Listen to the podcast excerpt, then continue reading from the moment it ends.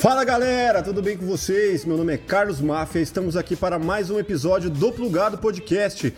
Episódio 28, hoje vamos falar sobre a vida. O que mais? Fala hoje aí, Rafael. vamos trazer umas reflexões aqui filosóficas, sociais, com um cara bem especial aqui que a gente já fala mais a respeito. Mas antes de mais nada, é importante que você se inscreva no canal, ative o sininho, deixe o like no vídeo para que a nossa mensagem chegue para o máximo de pessoas possível e deixa aqui nos comentários quem que você quer ver no plugado, beleza? É isso aí, hoje vamos falar sobre filosofia, economia. Temos aqui Joel Pinheiro. Fala, Joel. E aí, meus caros, prontos para um debate filosófico hoje aqui? Opa. É o tema que movimenta o coração do povo, é esse, né? É isso que. Altas que- questões que- filosóficas. Que, que tá bombando aí hoje, O né? que bomba é filosofia. Você acha que isso aí começou com Karnal, com Pondé, com esses caras, ou já vem de, de mais distante? Começou com Sócrates, na verdade. Ah, sim. Mas Karnal e Pondé deram uma ajudada. Os filósofos pop, no momento, são Pois eles? é. São, são Karnal, Pondé. Karnal é da história, né? Mas acaba tendo esse papel também. Karnal, Pondé, tem o Cortella, tem o Clóvis de Barros. Sim, Eles sim. são os quatro cavaleiros da filosofia pop no Brasil. Eu não estou nesse, nesse grupo, do ponto de vista, Ainda, da, minha, ainda. do ponto de vista da minha conta bancária, infelizmente. Você, faz palestras também, Ana? Tem essa? Eu tô tentando iniciar alguma coisa aqui outra ali, mas hoje em dia o que domina mais o meu a minha demanda e a minha atividade profissional, menos do que a filosofia diretamente, é o comentário político, social, cultural sobre o Brasil atual, né? Acho que Isso, isso, é colunista, né? o, o- presente acaba puxando mais do que as Aham. questões eternas, né? Sim, você é Aham. colunista, você escreve para. Eu sou colunista, para quem não me conhece, eu sou colunista do jornal Folha de São Paulo. Escrevo todas as terças-feiras lá no Caderno Poder. Eu sou também comentarista na UOL News, todas as terças e quintas ali ao meio-dia. Estou eu debatendo com o Leonardo Sakamoto, jornalista lá no UOL News também. Estamos aí presentes no debate público, Animal. às vezes no rádio, às vezes na TV também. mas Tava na Jovem Pan até Estive na tempo, Jovem né? Pan até o fim do ano, como comentarista lá também, debatia diariamente ali. Curiosamente, na UOL News, eu ocupo a posição de direita contra o Leonardo Sakamoto, um jornalista de esquerda. Aham. Na Jovem Pan eu era o comunista. Então- Mas sem mudar uma vírgula do que eu defendo. É só uma questão de, de, de, de a diferença dos contextos, né? E como o nosso país, não só o nosso país, o mundo, na verdade, está assim cada vez mais polarizado em, em- em extremos que tem dificuldade até de entender o que está fora deles. E você sofre muito hate com os seus posicionamentos? Sofro uma boa dose. Eu certamente não sou a pessoa que é mais xingada ou ameaçada aí nas internets brasileiras, mas sofro a minha cota e já me acostumei também. Você vai se acostumando, sabe? Se a coisa não descamba para ameaça mesmo, daí é crime, né? daí é crime Aham. mesmo. Mas se não chega a descambar para isso e você tá em instituições, essa parte é importante também, porque tem muita gente que vem pedir sua cabeça também, né? Quer que você seja demitido. Pô, corações bons, almas boas que, que pedem isso. Bate lá na Mas se Pan. você sente que você está numa instituição que respeita e que está ali, para você, você sabe, olha, então todos esses xingamentos, tudo isso, o que, que eles fazem com você? né? Eles, você vai deixar que eles abalem sua autoestima, sua, sua autoconfiança? Ah, quando você começa a sentir isso, às vezes pode abalar, porque é muita gente te xingando o tempo inteiro. Depois de uma- um É tempo você difícil não começa. se ofender, né, com No, no começo, eh, Sim. eu ficava, a minha reação inicial no começo era ficar puto, assim. Eu respondia, xingava de volta, não sei o Um quê. por um, né? Mas daí você se desgasta. É. E pra quê, né? Pra quê que você tá fazendo? O que, que vai mudar? E daí você começa a refletir, tá bom, mas se a pessoa tirou o tempo da vida dela, da tarde dela, do horário dela, pra vir aqui no meu perfil me xingar, será que ela merece toda a atenção?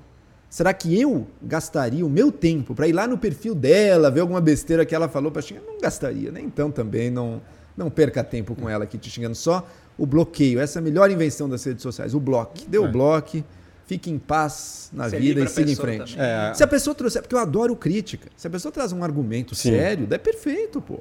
Eu tô mais do que disposto a aprender, a Você mudar vai de refletir posição, refletir ou discordar e rebater, Sim. mas que seja. Isso é perfeito. O que não dá é quem vem só eh, ofender, xingar, eh, descaracterizar a sua posição, sabe? Constrói um espantalho do que você acredita. Sim. Meu, eu vou perder tempo Distorce, debatendo com né? isso, distorcendo. Aham. A pessoa não está interessada em aprender, sabe? Se tivesse interessada, não estava adotando esse tom e essa postura. É. A, a instrução aqui é para esse tipo de pessoa simplesmente apaga o comentário e. Apaga tá o comentário e, e não agrega nada, né? Esse é o problema. Porque, porque você tem a, a sua caixa de comentários é um espaço que você cultiva ali. Se você deixar o vale tudo ali, bom, então as ervas daninhas vão É. dominar, né? Os xingamentos vão puxar o nível para baixo. O melhor é realmente fazer uma profilaxia aí, vai limpando É. já, vai bloqueando, para ah, só quem tem nível mesmo participar. Chegou nesse nível de xingar, É, cara, simplesmente deleta, não estressa e vamos para frente. A gente tenta também sim- não simplesmente fechar os olhos, né, para comentários também que não agrade, mas é, tudo dentro de um limite de- do, do respeito, né? Com certeza. Você É. fala, rapidão, você tinha comentado de polarização em que você faz o papel do, do da pessoa que está debatendo como uma pessoa de direita, né? Pra, como o mundo está muito polarizado, acho que é válido você explicar para a galera que o seu lado de ser a pessoa que está debatendo como um integrante da direita não significa que você necessariamente é bolsonarista, não é verdade? Exato. Muita pessoa interpreta desse jeito, né? Com certeza. Primeiro lugar, vamos situar assim, no debate público brasileiro, pegando as posições que estão em jogo aí na economia, na cultura, no meio ambiente, enfim, educação, em diversos ramos. Onde eu me encaixo? Quem sou eu? Quem sou eu no debate público brasileiro? Se eu fosse botar a minha posição, eu diria assim, sem a menor, sem a menor dúvida, que eu me situo na centro-direita do debate brasileiro. Estou bem longe de ser um extremista para qualquer lado e estou ali mais para a direita do que para a esquerda nas minhas posições, que é da defesa do quê? Defesa de uma economia capitalista, defesa da, no plano internacional de uma ordem mundial ocidental, que é a que a gente tem vigorando e que o poder dos Estados Unidos, da Europa, bom, cometeram muitas injustiças e atrocidades, sem dúvida, mas ainda é preferível esses estarem dando as cartas do que China, Rússia. Então a gente tem que saber bem Uhum. de que o, o que, que é melhor para o mundo, né? O que, que tem mais a ver com os nossos valores de liberdades individuais e democracia. Defendo uma sociedade que respeite as tradições, que respeite as crenças, que respeite as religiões das pessoas, mas sempre sem impor e sem permitir que uns imponham as suas crenças sobre os outros. Sou um liberal, em última análise. Alguém que defende uma sociedade que eu tento criar um espaço para liberdade individual. tá? Isso não vai me fazer deixar de olhar também, pô, peraí, tá bom, defendo o capitalismo, sem dúvida. É no capitalismo que se gera riqueza, que tem Sim. empreendedorismo, que você eh, gera inovações, faz andar para frente, sabe? Compare o que aconteceu com o mundo capitalista com o mundo socialista, o, o fracasso, o desastre que foi aquilo. Você Então, tem meritocracia? Claro. né? sem dúvida, capitalismo. Agora, peraí. Ah, então realmente não pode o Estado existir. Não. Você precisa ter um Estado atuante ali. Você precisa ter um Estado garantindo, coisa que o Estado brasileiro não faz. O básico. O básico para as pessoas. Eh, Oportunidades, ah, ah, educação, sustento básico. Que liberdade individual é essa? Se a pessoa não sabe, se ela botar o filho na escola, não vou ter o que comer. Isso, que, que liberdade é essa? Sabe? É uma pessoa que não tem, não é nem alfabetizada direito. Que liberdade ela tem para depois estar se inserindo no mercado de trabalho e tudo? Então, tem um papel fundamental, sim, do Estado. E sim, vamos ter que pagar imposto, vai ter que ter lei, vai ter que ter restrições. Mas por quê? Porque nada é absoluto nesse mundo. Não existe liberdade individual absoluta. Vou fazer tudo. Você não mora em sociedade se você quiser fazer tudo. Se você Sim. for viver em sociedade, você não vai poder fazer tudo. Mas, para garantir essa esfera de uma liberdade individual limitada, finita, mas que vai te permitir ter as suas próprias ideias, defender a posição que você achar melhor, ah, seguir as crenças, a religião em que você acreditar, tentar se engajar no mercado, no mercado de trabalho, ou empreender da forma que você achar melhor e, e- e ficar com o fruto do seu sustento, não 100%, que você também vai pagar imposto, mas com alguma boa parte do fruto do seu sustento. Para ter tudo isso, vai ter que ter restrições também. Nada é absoluto. Então, qualquer posição absoluta, ah, o liberal que é não, para mim é só liberdade individual, o resto tô nem aí. Vai levar à destruição da sociedade. O socialista, não, para mim é igualdade, tem que ter tudo em base na igualdade. Isso aí a gente já testou, inclusive, É, leva à destruição. Cuba, né? Leva à destruição também. Ou um conservador, não, para mim o importante é garantir a ordem na sociedade, não sei o quê. Vai, tudo isso vai levar ao pior totalitarismo também. Então, não existe absoluto na ordem social, existem Sim. equilíbrios desses valores e que a gente vai perseguindo. E eu acho que o Brasil está precisando de mais eficiência econômica, mais liberdade individual. Mas não só isso, está precisando de um Estado atuante onde ele seja importante. Enfim, falta de tudo no Brasil. Mas, mas eu acredito que tem uma lição de casa básica aí que a gente não fez e que nações desenvolvidas fizeram. A gente tem que fazer também. Você acredita, por, por esse seu pensamento levemente de direita, é, em contrapartida ao pensamento da Jovem Pan ou até mesmo dos seus companheiros lá, é, o levemente de direita era considerado Comunista. comunista, porque eles são extrema, Houve extrema uma, houve uma direita. distorção. Não, não, não, mas é pior do que isso. É pior do que isso. tá? Houve uma Caramba. distorção. Não é que, ah, então eles são ultracapitalistas ou ultra Conservadores. conservador, mas não é por isso, não é uma coisa do valor, tá? Isso eu não estou falando da Jovem Pan enquanto instituição também. A Sim. Jovem Pan, por exemplo, o corpo de jornalistas da Jovem Pan faz um trabalho sem nenhum tipo de, de interferência política, ideológica ou partidária, assim, Ah, é? sabe? Vão atrás, é, exato. As pessoas às vezes misturam as coisas. Uma coisa é o Às jor- vezes a até equipe dizem de que a Jovem jornalismo. Pan é uma rádio do governo. O- É, não é. Outra coisa são o time de comentaristas. né? Uhum. Ah, uma coisa é o jornalista de redação, né? Fazendo pauta, Pra quem não entende, manchete. como que é assim, a diferença? Pra quem não faz Isso. ideia. O que que é um jornalista? Alguém que está na redação e que não é o que eu sou. Eu nunca fui nem sou um jornalista propriamente. Aham. É o seguinte: o jornalista ele está buscando informações no mundo.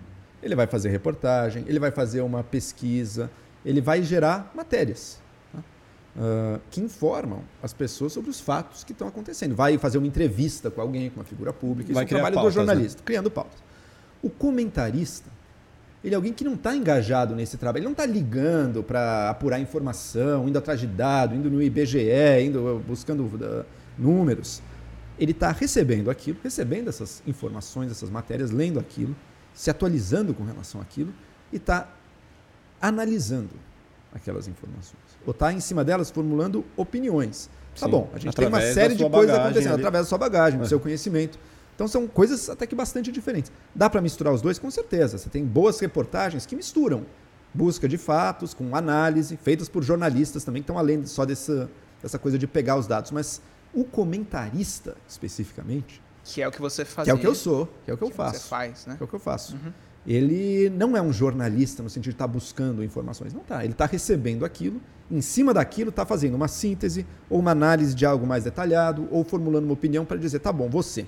Você está perdido no mar dessas informações, porque é muita notícia que está circulando por aí. Bastante. Como- e daí? Como é que eu me posiciono? O que, que significa? Quais são os lados em jogo? O que que, que- quais escolhas eu tenho que fazer para a sociedade? Como Isso se o manter comentarista atualizado, faz. né? Como se manter atualizado. Isso o comentarista está ali para fazer. E sim, na Jovem Pan, que você citou de exemplo, tem um predomínio de comentaristas ah, mais pró-Bolsonaro. Agora, deixa eu então voltar para aquele ponto. Eu era chamado de comunista, não porque do meu lado tivesse ah, um defensor do capitalismo radical, em que pobre não vai ter ajuda nenhuma e não vai ter lei ambiental, nem nada disso. Não.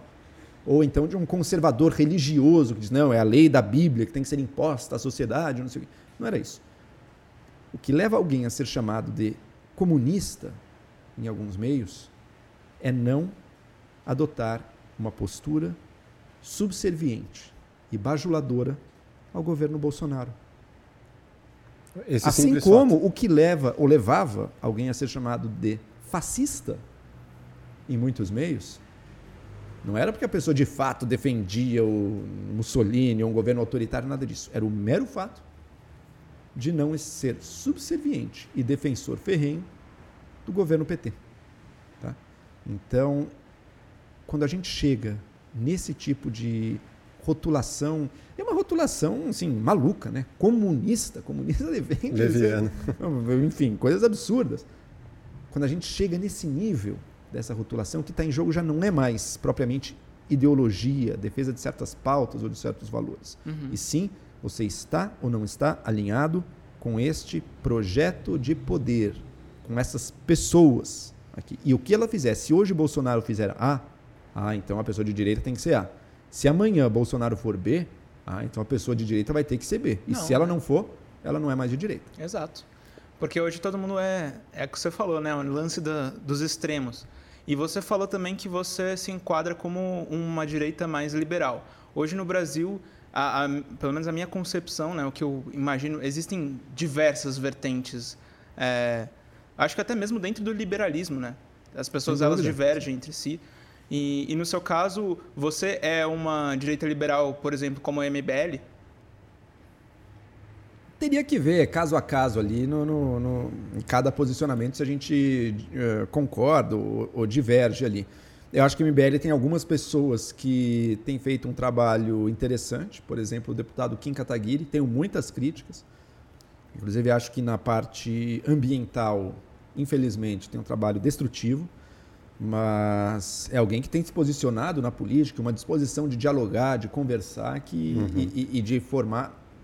Preocupado com a eficácia, sabe? Preocupado em realmente, ó, não estou aqui para fazer um vídeo de YouTube na, na câmera, eu estou aqui para passar um projeto de lei, uma coisa que eu acho importante, discutir propostas. Acho que essa postura é uma postura positiva para a democracia, por mais que eu possa divergir de diversas propostas específicas que ele tenha. Tá? Então, acho que eu analiso muito mais as pessoas do que os grupos. Viu? Arthur Duval, você Eu curte? acho.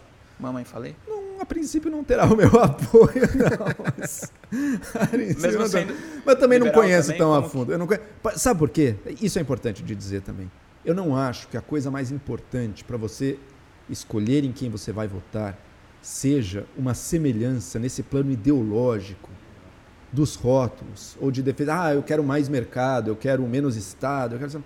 isso, isso é muito vago. O dia a dia da política você né? não, nunca surge no, no Senado, na Câmara Federal ou na, na Assembleia Legislativa, nunca surge a pergunta: peraí, gente, a gente quer ser capitalista ou socialista? Isso nunca acontece. Verdade. Esse debate nunca acontece ali. Existem coisas específicas.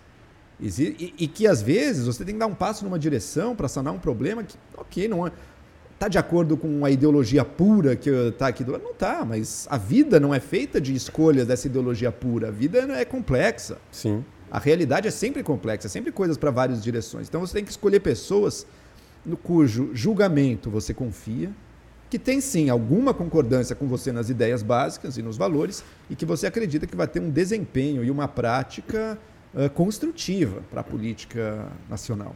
Então, esse, essa, esse âmbito, é, é, eu acho mais importante escolher alguém, olha, bem disposto, inteligente, honesto, com conhecimento das pautas, do que alguém que ah, disse as mesmas coisas que eu quero. Ah, privatização da Petrobras, uh, fim das barreiras comerciais, não sei o que mais. Para mim, ter dito isso, ok, acho que pode, pode fazer sentido, mas a gente, quando vota, Lembrem-se disso, não está votando em ideias. A gente nunca vota em ideias. A gente vota em pessoas. Gente vota em indivíduos. Até porque a gente então não você sabe tem que confiar que, naquele indivíduo. O que, que vai vir por diante, né? Assim como ninguém você imaginava não sabe? teria uma pandemia e que Ah, eu votei no Bolsonaro, porque Bolsonaro achei que ele ia ser capitalista. Na verdade, ele não foi. Você não votou no capitalismo. Você votou no Bolsonaro, naquela pessoa. Falar, ideia, isso aí muda com a maior facilidade do mundo. Você escolheu uma pessoa, aquela. E você acredita que se não houvesse a pandemia, é, realmente todas as propostas do, do Bolsonaro ou do, do, Ministério Técnico que ele, que ele armou tal, teria, teria tido um, um outro caminho o Brasil? Não. Principalmente ele economicamente. Já não, já estava mostrando aqui, veio muito antes disso. Um governo com muita dificuldade de passar coisas elementares, um governo que não entregou, porque não havia comprometimento. Tinha gente. Eu não sou. Eu sou bastante crítico ao governo. Uhum. Eu não apoiei em nenhum momento na, na campanha Bolsonaro. Para mim, tem coisas ali que estão abaixo do que é aceitável em diversos campos. Uh, mas uma vez eleito, beleza, vamos dar uma chance, né? Vamos ver a que veio. Vai que o cara consegue algumas coisas importantes, algumas coisas boas. Pode ser. Sim. O que ficou claro desde o início é que para ele a maluquice, a bajulação, o, o poder pelo poder sempre foram muito mais importantes do que qualquer bandeira. Anticorrupção, por exemplo. Quando que esse homem foi anticorrupção na vida? Nunca. E nem no governo, nem do primeiro ano de governo, nem antes da pandemia. Nunca foi. Era mentira. Uh, agenda de reformas, vamos privatizar um trilhão. Meu amigo, você acreditou? Alguém acreditou nisso? Bom, ok, podem ter acreditado, mas ficou claro desde o início que não, Primeiro, as promessas não eram tão fáceis assim. E segundo, mesmo que daria para ser feito, não teve o comprometimento do governo e a competência que se esperava. Tá? Ele podia. A pandemia atrapalhou todos os governos do mundo. Mesmo com pandemia, poderia ter feito muito mais. E mesmo antes da pandemia, já estava mostrando a que veio. Um governo sujo, um governo preocupado apenas com seu interesse de sobrevivência política e com o aparelhamento do Estado brasileiro.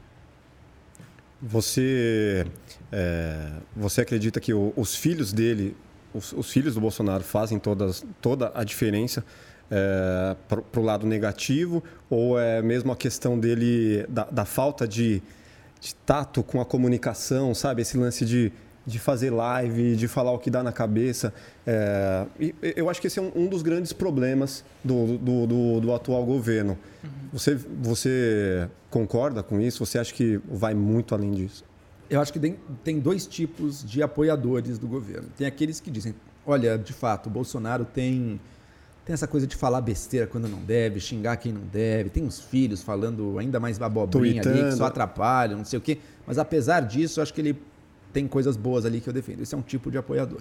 E tem o outro tipo de apoiador, que gosta justamente das besteiras, do que os filhos falam, da loucura, da, da, do discurso, das mitadas. Que é o cego, né? Que é o, que é o, é o cara que já tá babando na gravata. É o cara é o malucão mesmo, já uhum. tá no, no ponto da psicopatia quase.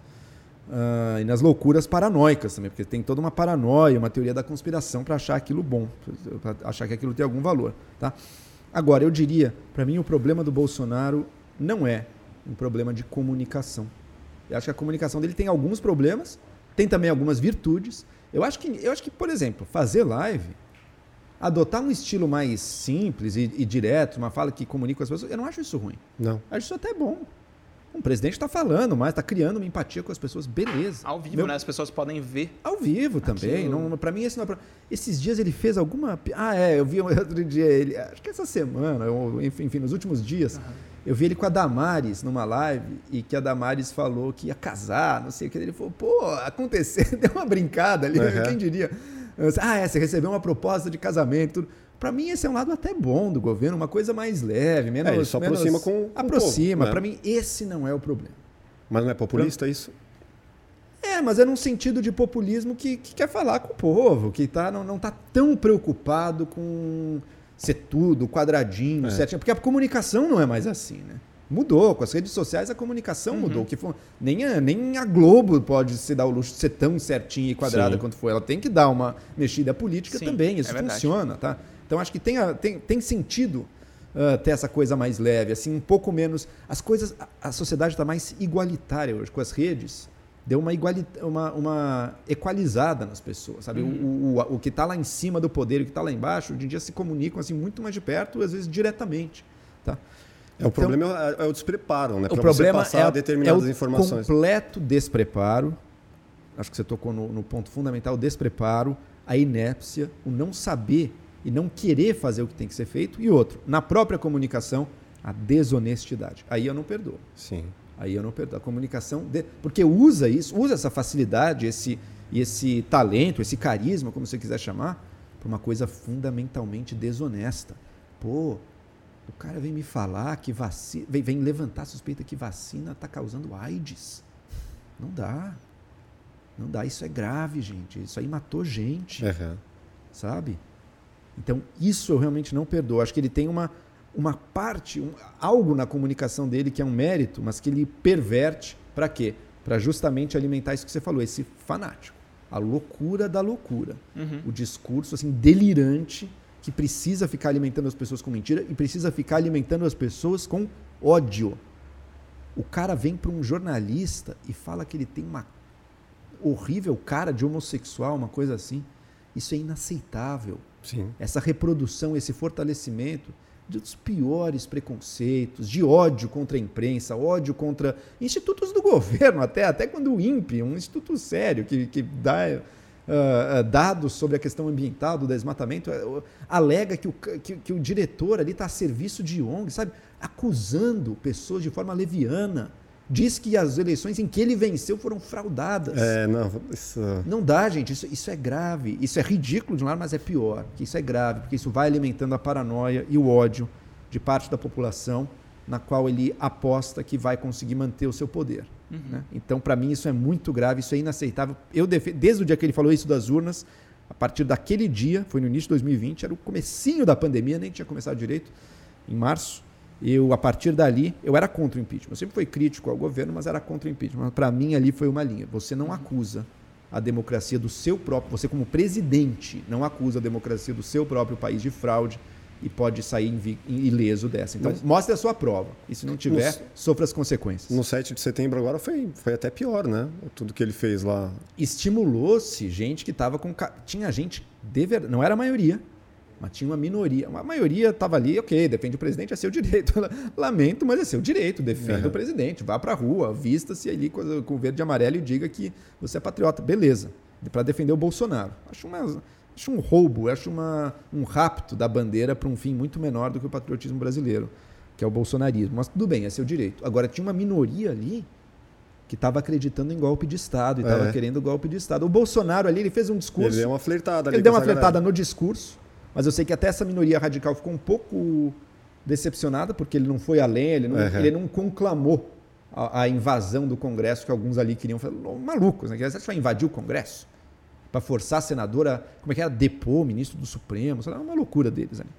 Mas É, o, logo- logo- Bolsonaro falou umas palavras meio duras, mas ficou só nas palavras. E no dia seguinte E daí no afinou. dia seguinte, afinou e voltou atrás pelo Supremo. O Supremo tem muitas coisas questionáveis, mas com essa minoria golpista, que é uma minoria, mas mesmo assim é perigosa, porque a maluquice deles pode até custar vidas, o Supremo tem tido algumas medidas duras e não tem tido medo de aplicar algumas coisas duras que baixou o rabinho dessa galera. Eu tenho uma questão filosófica a respeito de coerência, assim, que eu de vez em quando começo a pensar eu quero encontrar.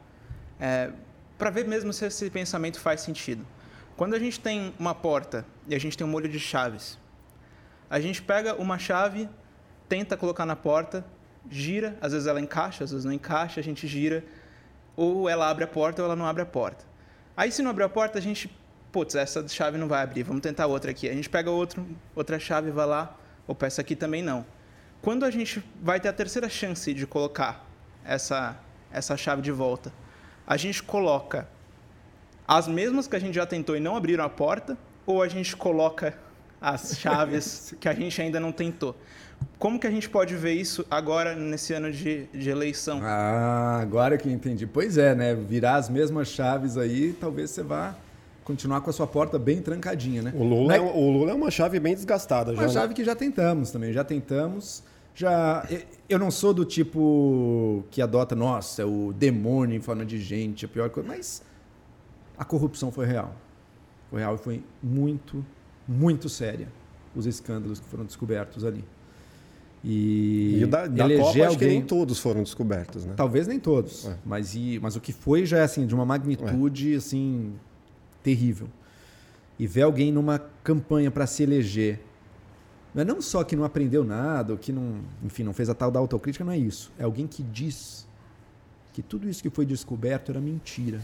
Era plano dos americanos para vender a Petrobras, ou sei lá o que. Gente, não dá É para bancar uma, uma coisa dessas. É muito sério aquilo que aconteceu. Por mais que a pessoa pode ter críticas à Lava Jato, ok, pode ser discutido isso, se exagerou aqui ou ali, isso pode ser discutido. Que os fatos, que as evidências desse escândalo de corrupção, que não era só do PT, envolveu uma série de partidos, mas que tinha o PT na cabeça, por ele estar na presidência da República. Que isso aconteceu envolvendo Petrobras, empresa estatal, envolvendo empresas privadas de, de empreiteiras. Isso aconteceu. Isso desviou bilhões de reais. Então as pessoas dizem que o Bolsonaro é contra a democracia. De fato, o cara fala contra a democracia, ou pelo menos falava até um tempo atrás, semanalmente. O Lula não fala contra a democracia. Mas se alguém está, literalmente, roubando dinheiro para financiar partidos políticos, para facilitar a sua vitória, a sua perpetuação no poder, não dá para dizer que essa pessoa é pró-democracia também, concorda? Então, realmente, eu acho. Isso é uma parte. Tem outra parte da parte econômica, o que ele tem falado, o que vai quer fazer no Brasil, e ninguém sabe direito que, para que direção ele vai, se ele, se ele conseguir vencer a eleição, ninguém sabe direito, mas tudo que tem sido dito vai numa direção que eu considero muito ruim. Ah, Eu vejo muita gente defender o Lula no sentido de, pô, pelo menos quando ele estava lá, o Brasil cresceu, né? A galera conseguia é, viajar de avião, é, a molecada estava indo para a faculdade. Então, muitas vezes essa, essa é a defesa da, do- do- da, da galera mais simples. O tempo né? utópico, Não, né? mas, mas veja só. O. Primeiro, o Brasil cresceu. Vamos des- desmistificar algumas coisas, mas conceder outras também. Primeiro, o Brasil cresceu, é verdade, e muita gente melhorou de vida. Muita gente ascendeu da classe D para a classe C, da classe D para a classe C. O Brasil virou um país de maioria classe C. Eu É. Não sei nem como é que está agora, depois da, da crise toda e da Covid, eu não sei como é que está agora, mas virou um país de maioria classe C. Uhum. Ah, boa parte desse crescimento, dessa melhora, teve a ver com um processo, uma- algo que nem tinha tanto a ver com o Lula e com o PT, que foi que as nossas commodities, aqueles produtos, aquelas matérias-primas que a gente produz e exporta para o mundo, ferro, também ah, ah, alimentos, enfim, uma série de coisas, o preço estava mais alto. Sim. Isso ajudou muito o país, a gente cresceu nisso. A gente até cresceu menos do que os nossos vizinhos latino-americanos. Então, dentro do panorama mundial, o Brasil Era 5% melhorou, mas não estava, mas não estava, não tava, tava um pouco abaixo da média, inclusive. Sim. Agora, o que, que eu reconheço, o que eu concedo? O Lula teve alguns acertos e teve algumas coisas que fizeram diferença para milhões de pessoas. Um deles, o mais falado, é o Bolsa Família. Bolsa Família. Ele trouxe um foco social. O Fernando Henrique preparou uma ordem econômica para o Brasil, que sim, controlou a inflação, conseguiu ah, limpar, arrumar a casa, grande parte arrumou a casa do Brasil e preparou o Brasil para se desenvolver. E- E já desenvolveu. Muita gente também saiu da miséria naqueles anos, tá? É uma constante isso. Agora o Lula pegou e deu um foco mais social ali, criou o Bolsa Família. Pô, um programa super bem sucedido, que melhorou e ajudou muita gente. E bem planejado, sabe? Diz, olha, você vai receber uma ajuda do governo? Você vai. Mas você vai botar seu filho na escola. Você vai ter que comprovar que seu filho está indo na escola para receber isso. Poxa, isso é o tipo de coisa que faz toda a diferença. As as pessoas tinham a preocupação, né? Ah, mas a pessoa vai receber Bolsa Família e não vai querer trabalhar. Vai não ficar é o que com aconteceu. A barriga pro ar e Não é o que aconteceu. tendo filhos. De jeito nenhum, não é o que aconteceu. As pessoas continuaram buscando crescer, então, porque, pô, um Bolsa Família você não vai ter uma vida confortável, concorda? Você não vai estar ali vivendo uma vida tranquila. Ele vai te dar o mínimo para tirar do extremo desespero. Esse foi um. Teve outros. Teve um, as construções de cisternas, por exemplo, no, no, no interior do Nordeste. Você teve outra coisa, muita gente lembra isso. Eu via, especialmente lá na Jovem Pan, pessoal indignado. Ah, como essas pessoas acreditam no Lula, esses jovens acreditam no Lula, não sei o quê, que absurdo. Eu concordo. Tem muitas coisas a criticar e a condenar no PT. Não quero que volte ao poder, mas eu também entendo. Porque para milhões de pessoas, enquanto o Bolsonaro, enquanto o ministro da Educação do Bolsonaro diz que faculdade não é para todos, não, é um erro ter a sociedade inteira na faculdade.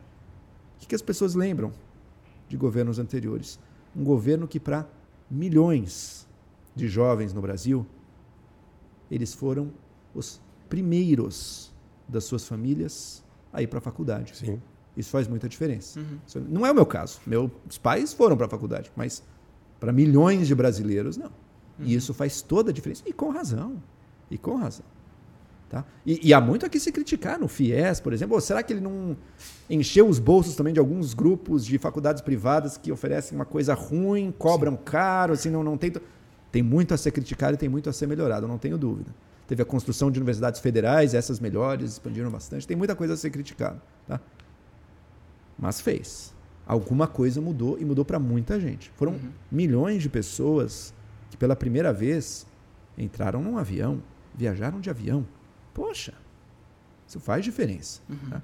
Então, quando você vê isso sendo criticado, ah, e daí às vezes até um erro de comunicação do governo, quando você vê Paulo Guedes falando, pô, até a empregada estava indo pra Disney, era uma festa danada. Burro pra caralho. Pô, não faz. Por Se favor, lançou né, cara? né? Por favor, né? Não, não, ele nem era o sentido. Ele não estava condenando aquilo, esse é o pior. Não era nem o sentido que ele queria dar, mas é no mínimo uma falta de, de senso do que você fala e que marca as pessoas. Sim. E que marca as pessoas.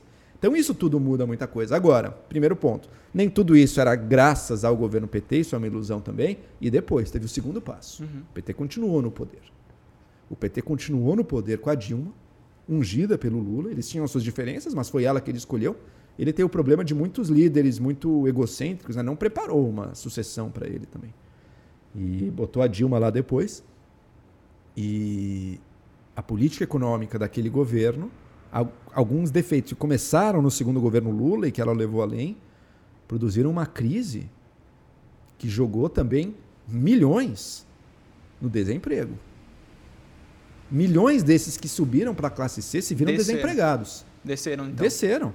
Então ele deu. É- e, e não, é, não é que acabou tudo também. Deu não, com não é que, tirou com a outra, é mas não é que acabou tudo. Quem foi Aham. para a faculdade foi para a faculdade. Isso você Sim. não tira mais a pessoa. Tem, não, não- não é que voltou a ser o Brasil dos anos 90. Óbvio Uhum. que não voltou.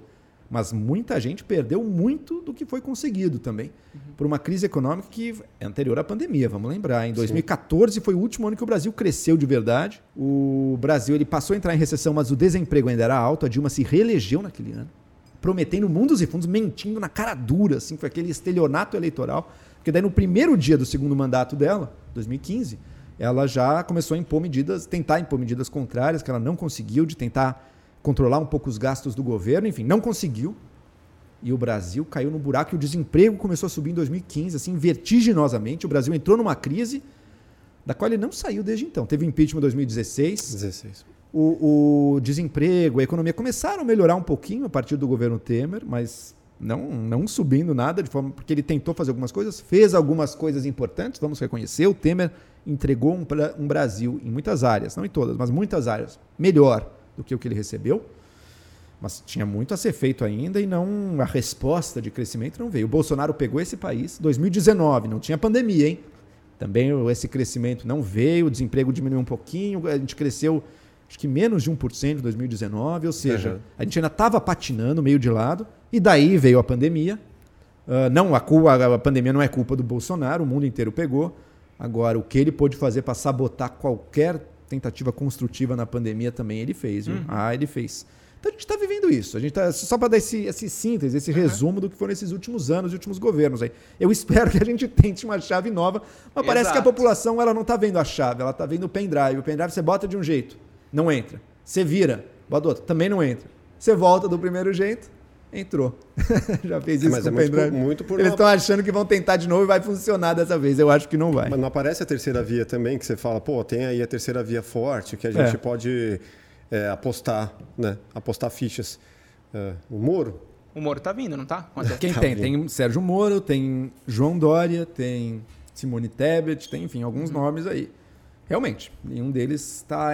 Quem tem mais chance. Tem Ciro Gomes, quem está até agora mais empolgando. Pô, já são várias opções para levar para o segundo. Eu acho que tem várias opções. Eu acho que as opções. Fortes, né? é, eu acho que as opções, opções deste ano uhum. são piores do que as que a gente teve em 2018. Em 2018, eu diria, a gente teve, tinha boas uhum. opções ali. Esse ano a gente não, não são tão boas, mas estão dadas. Sim. A política nunca é escolher, ah, eu quero o bom, o perfeito, o ideal. Isso não existe. A uhum. realidade não existe isso. Sim, sim. Existe o que está dado, as escolhas. Daí você pode escolher se é melhor ou esse é pior. Sim. Eu acho que diversas dessas opções aqui são, sendo todas essas que eu falei, acho que são melhores do que Bolsonaro ou do que uhum. Lula. Vamos ver. O que eu gostaria mesmo é que as pessoas pegassem esse molho de chaves e separassem, opa, essas aqui já testei, segura aqui para não uhum. repetir e tenta as outras, entendeu? É, mas, mas essa memória é positiva. Essa tentativa. Tem um lado, essa memória é positiva dos anos Lula, que é real. E você dificilmente vai mudar isso, uma grande parte da população vai querer votar ali. Vamos ver o quanto as propagandas, uhum. a comunicação vai lembrar dos adversários, vai conseguir lembrar do lado ruim. Sim. Do PT que foi grande também, foi muito grande e muito sério. Tem, você, uh, deixa eu só, é, você é a favor das pesquisas que muitas vezes ditam esses caminhos, esses novos caminhos? Porque se a gente tem as pesquisas aí fortes dizendo assim, pô, Lula está na frente, Bolsonaro está na frente e os outros estão lá atrás, quer dizer, eliminou esses caras que estão lá atrás, né? Então, muitas é uma vezes. Boa pergunta, cara. quanto, ditam, é, é, uma boa pergunta. O quanto a pesquisa desmotiva e, e faz as pessoas irem é uma boa pergunta. Uh, mas eu, a princípio, não. A princípio, eu defendo que. Eu, primeiro, eu não acredito que a pesquisa tenha todo esse poder também. Ah, sabe? Eu não é acredito. Ela, ela, porque... ela diz, é, o cara que está com 1% de intenção. às vezes sobe. Lembra do Zema, né, o governador de Minas? O cara tava lá atrás, começou a falar do Bolsonaro em 18, subiu, ganhou. É, abraçou o a Bolsonaro. Coisa, a coisa acontece. Dá, dá para reverter isso. Bolsonaro. Elas talvez abraçou tenham. Abraçou o foguete subindo, né? E... Pegou no foguete ali e foi. Uh, então acho que as pesquisas não determinam tudo. Talvez elas tenham um efeito. Tem que ver qual quão grande é esse efeito das pesquisas. Uhum. Se a gente estivesse no escuro total, né? Uhum. Será que seria muito diferente? É uma boa pergunta, eu não sei te uhum. responder. Uhum. Se alguém conseguir mostrar que sim, olha, estaria assim, seria muito mais. Seria muito mais. Justo. Uh, não, não, quem está pequeno teria muito mais chance de subir se não fossem as pesquisas. Uhum. Acho que você teria um bom argumento. Eu não conheço, eu não conheço tanta informação nesse sentido, mas uhum. dado que eu não conheço tanta informação, eu defendo liberdade. Quer fazer uma pesquisa? Faça. Uhum. Com metodologia direito, tudo e publique os resultados. As pessoas querem saber. É porque... Eu quero saber quem que está na frente, quem está Mas... na opinião, sabendo que tudo pode mudar. Porque veja, hein?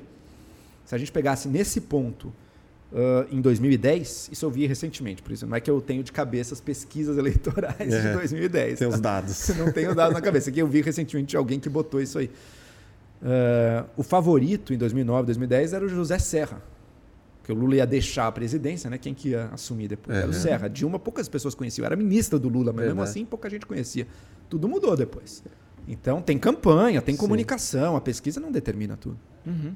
E você pensa assim, não sei se você consegue enxergar dessa forma, mas é, a gente tem dois polos, né? De extremos. E você vê que no fundo esses dois polos eles estão colaborando um para auxiliar o outro hoje no Brasil. A esquerda Tipo assim, eu, eu já vi pessoas falando a respeito disso, sabe? De o Bolsonaro e o Lula serem, na, no final das contas, pessoas que estão trabalhando juntas, sabe? Você consegue ver dessa forma? Com certeza. Um extremo depende do outro. Ele depende da ameaça viva do outro para se justificar, sabe? Se você, se o Bolsonaro não tivesse o espectro do PT ali, qual seria o discurso dele? Uhum. E é ridículo, porque mesmo depois de eleito ele continuou com esse discurso. Continuar, o PT vai voltar, o, o PT vai voltar, todo. o PT é o né? comunismo. Bolsonaro, você assim errou tanto que agora talvez o PT volte mesmo. É, Mas a culpa né? foi sua. É. A culpa foi sua porque você errou tanto e fez um governo tão desastroso para o Brasil. Mas sempre com esse espectro, ah, o PT vai voltar, os comunistas vão voltar, a Venezuela, olha a Venezuela. Só que isso eu acho que está perdendo força, porque, pô, cara, muita coisa que é da Venezuela, infelizmente, está acontecendo aqui.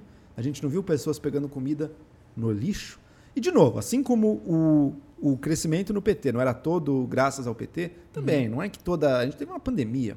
Uhum. Não é que tudo que está acontecendo de ruim no Brasil seja culpa do Bolsonaro. Não, não. Mas naturalmente as pessoas vão nessa direção e o que ele poderia ter feito, muita coisa que ele poderia ter feito, ele não só não fez, como fez ele fez contrário. na direção contrária. Sim. Ir contra a ciência, por exemplo. Né? Nossa, essa coisa da vacina, cara, que negócio inacreditável, hein? Até essa altura. E o cara, um líder populista, ele poderia perfeitamente uh, abraçar a vacina. Dizer, eu sou o capitão da vacina, está aqui a vacina, não sei, a vacina do Brasil, a vacina verde e amarela. Que foi o que o Dória fez, né? Foi o que o Dória fez, e foi o que o Pazuello, até o ministro dele de lamentável memória, tentou fazer também, mas o cara não foi. Por quê? Porque tem uma base pequena de gente muito fanatizada falando abobrinha sobre vacina. Uhum. E daí foram contra. E ele resolveu encampar esse discurso e ele está até agora. Pior é isso, né? Eu conheço muita gente que votou nele. Não é que fosse fanático, maluco, porque esses estão com ele até o fim, mas Sim. não era. Votou nele porque achou a melhor das opções. Mas vendo, defendeu até muita coisa no governo dele, mas vendo isso uhum. fala, cara, não dá mais. O nito, a loucura, a burrice, a incompetência tem limite, sabe? Uhum. E essa coisa da vacina tá muito grave e não precisava ter sido assim. A gente poderia ter sido assim a vitrine do mundo na vacinação. Não foi, atrasamos. Mas beleza, atrasou por culpa dele. Sempre é tempo de melhorar, né? Então, depois que atrasou, agora então vamos encampar. A gente, agora que a gente viu que funciona mesmo, que é isso aí, vamos parar de besteira e vamos na direção certa. E mesmo assim ele continua. O cara fez campanha contra vacinar criança, gente com não. base em fake news. E o que seria agora se não, não fosse a vacina, né? Com esse, com esse aumento desse, do pico após esse. Olha, olha esse... a promessa que teve lá atrás. Ah, não, é só uma gripezinha. Não era uma gripezinha. Matou 600 mil, agora 620 mil, sei lá, pessoas nesse país. Uhum. Ah, foi a pior doença do país. Ah, a vacina mudou isso. Olha o que a gente está vendo agora. Quanta pessoa que era contra a vacina não se vacinou? No Brasil, felizmente, até quem é contra a vacina costuma se vacinar, né? Então, pelo menos isso a gente tem. O, o Nicolas. Mas o próprio, né, nem, você pelo amor de Deus, vi, vi que figura lamentável. Eu vi um meme assim: quando você se sente idiota, lembre do Nicolas que se vacinou para ir para fora do país para defender uma. uma Imagina quem Nicolas morreu. Ferreira. Não, sério. Para defender uma, uma passeata contra a vacina. Tipo, Imagina quem morreu porque não tomou vacina. Imagina quem morreu porque ouviu esse cara. Ou que um parente morreu. Uhum. E agora o cara se vacinou. Uhum. A gente Pô, chegou gente, nesse ponto, né? Limite, tem limite para tudo, né, cara? Exato. Morreu. E o Olavo? O Olavo Exato. foi Covid? Outro exemplo, o Olavo teve um atleta olímpico. Aí o Olavo não. Ele pegou Covid um, não, muito te, não muito tempo antes de morrer, acho que uns 9, 8 dias Sim. antes de morrer, anunciou que estava com Covid.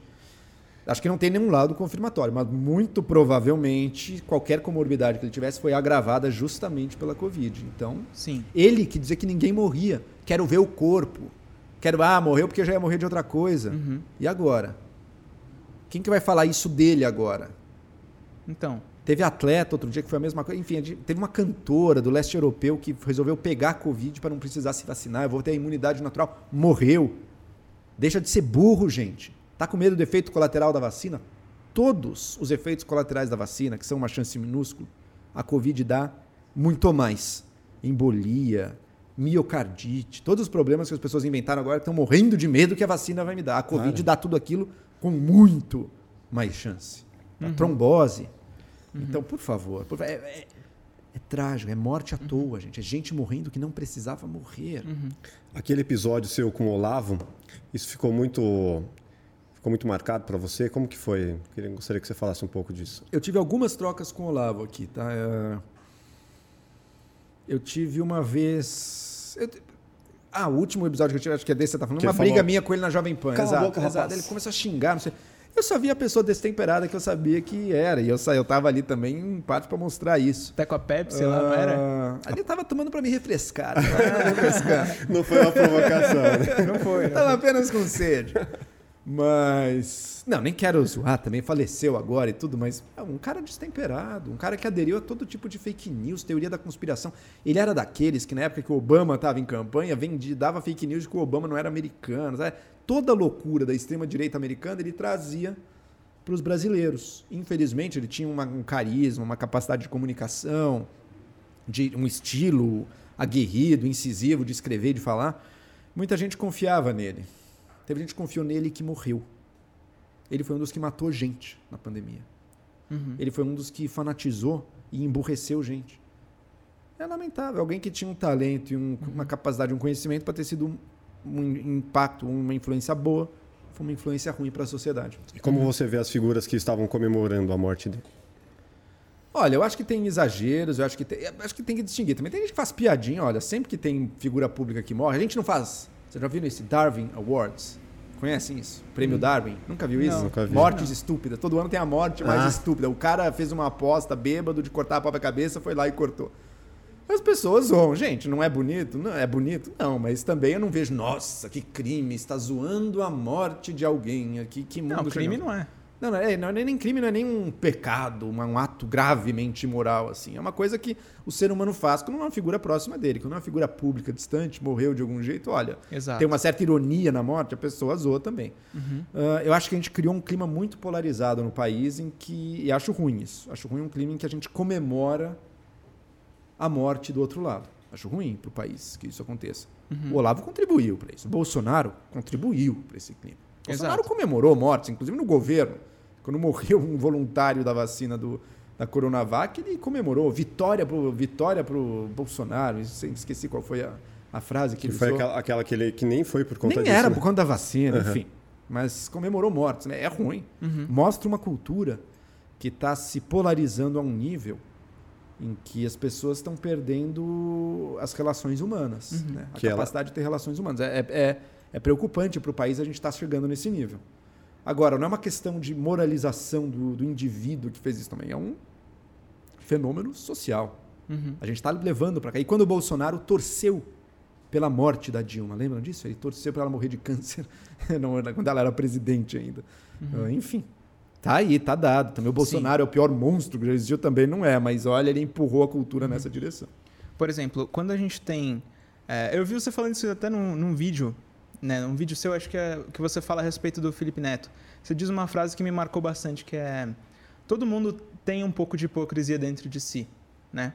Isso é uma coisa que eu, que eu venho questionando assim dentro de mim, venho examinando para procurar entender melhor. E eu imaginei assim, quando a gente tem a, a questão lá do Bolsonaro, é, até debochando, né, das pessoas que estavam morrendo por falta de, de respiração, né, que ele faz ali uma imitação, o que uma pessoa normal, uma pessoa normal, uma pessoa é, que não tem um cargo como o dele, fazer isso, debochando de outras pessoas que estão sofrendo, já é uma coisa ruim. Agora, o presidente da República fazer isso com os brasileiros é uma coisa simplesmente absurda, né? Perfeito, perfeito. Quanto mais poder, visibilidade tem o seu cargo, mais responsabilidade você tem de usar aquilo Mais minimamente cuidado pro bem, né? Mais cuidado. Exato. tudo. Então, acho que, claro que traz. Uma coisa é um cara num boteco lá fazendo, tá bom. pode, fazer, pode fazer o que você quiser. É, tá loucão. Quando né? você é presidente, qualquer empresa sabe disso. Se eu Sim. tenho um presidente da empresa, um CEO, um diretor, e o cara começa a zoar os consumidores, falar ah, piada idiota, meu amigo, você não tá no lugar certo, então, né? Você tá ofendendo as pessoas, não é aqui não é lugar para fazer isso. Uhum, exato. Na presidência da República ainda mais. É um país. Exato. Mas quando esse tipo de situação acontece, a gente do lugar aqui de população para e pensa assim: é um absurdo que essa pessoa deboche de pessoas que estão Morrendo. morrendo, ou passando por situação, né? Morrendo. E, e aí quando. Imagina quando o Bolsonaro morrer, por exemplo. O que, que a gente vai fazer? A gente vai pagar com a mesma moeda e debochar da morte dele, ainda mais se for de Covid. Nossa, daí. Os memes já estão até prontos, que nem o Máfia falou esses dias aí. Imagina se ele morrer de efeito colateral de cloroquina. Daí, então. Exato. E aí a gente está sendo igual a eles. Tá, Ou a... É, sim, você está sendo igual, exato. exato. As pessoas têm contradições em si. Assim. Num, num ambiente como o nosso atual, o que você acusa de forma mais veemente no outro, muitas vezes é algo que você vai reproduzir. Sim. Uh, infelizmente, é parte da. Para mim, o desafio. Mas eu também não acredito muito em você singularizar, individualizar isso. Olha que monstro imoral essa pessoa está fazendo. No fundo, tem os dois lados fazendo e muita gente fazendo dos dois lados. Uhum. O que mostra que é mais uma questão social, uma questão que a gente, como é que a gente faz a nossa cultura ir para uma direção contrária. Você acha que é através da filosofia? Olha, eu, espero, eu, eu acho que a filosofia tenta apontar caminhos. O difícil é como é que a filosofia faz para ser relevante para as pessoas, né? Porque tá uma reflexão filosófica. Quantos vão ouvir? Os que já estão ouvindo provavelmente nem precisam mais muito daquela reflexão. Eles já estão nesse estado. Então, quem mais precisa é quem justamente não vai querer ouvir. O ah. difícil é descobrir como fazer o conhecimento, seja filosofia, em outros casos, seja ciência, seja o conhecimento que for, se torne, eh, seja filtrado e chegue em quem ela precisa chegar. Esse, esse é o desafio. Por Como exemplo, é que une essas duas pontas? Mas você acredita, por exemplo, que a filosofia é algo elitizado? Porque, por exemplo, como é que você vai fazer a filosofia que você fala de a gente pode pensar nos maiores pensadores aí, como que esses pensadores, a palavra deles e as reflexões que eles trouxeram e as contribuições para o mundo, como que elas vão chegar no jovem que hoje ele se fecha para isso, mas ele se abre para o funk, por exemplo, ou para a cultura que faz parte da realidade dele. Perfeito. É, tem dois sentidos de elitizado. Um é elitização econômica. Será que só quem é da elite econômica uhum. pode fazer filosofia? Ou pensar, ou refletir nesse nível? Uma coisa é verdade. Se a pessoa está passando fome, se a pessoa está tendo que lutar para alimentar o filho dela no dia a dia, não sabe se vai conseguir ou pagar o aluguel, ou pagar a conta de luz, ou dar de comer, essa pessoa de fato vai ter muita de não vai ter como se dedicar a reflexão, a ler, a diversas outras coisas. Ela está correndo atrás pela sua sobrevivência. Tem um limite. Agora, o tipo de recurso que você precisa para poder conseguir refletir sobre a sua realidade não exige que você seja milionário, não. Isso não. Você pode, você pode ter uma vida que, olha, eu consigo sobreviver com os meus meios, consigo pagar as contas.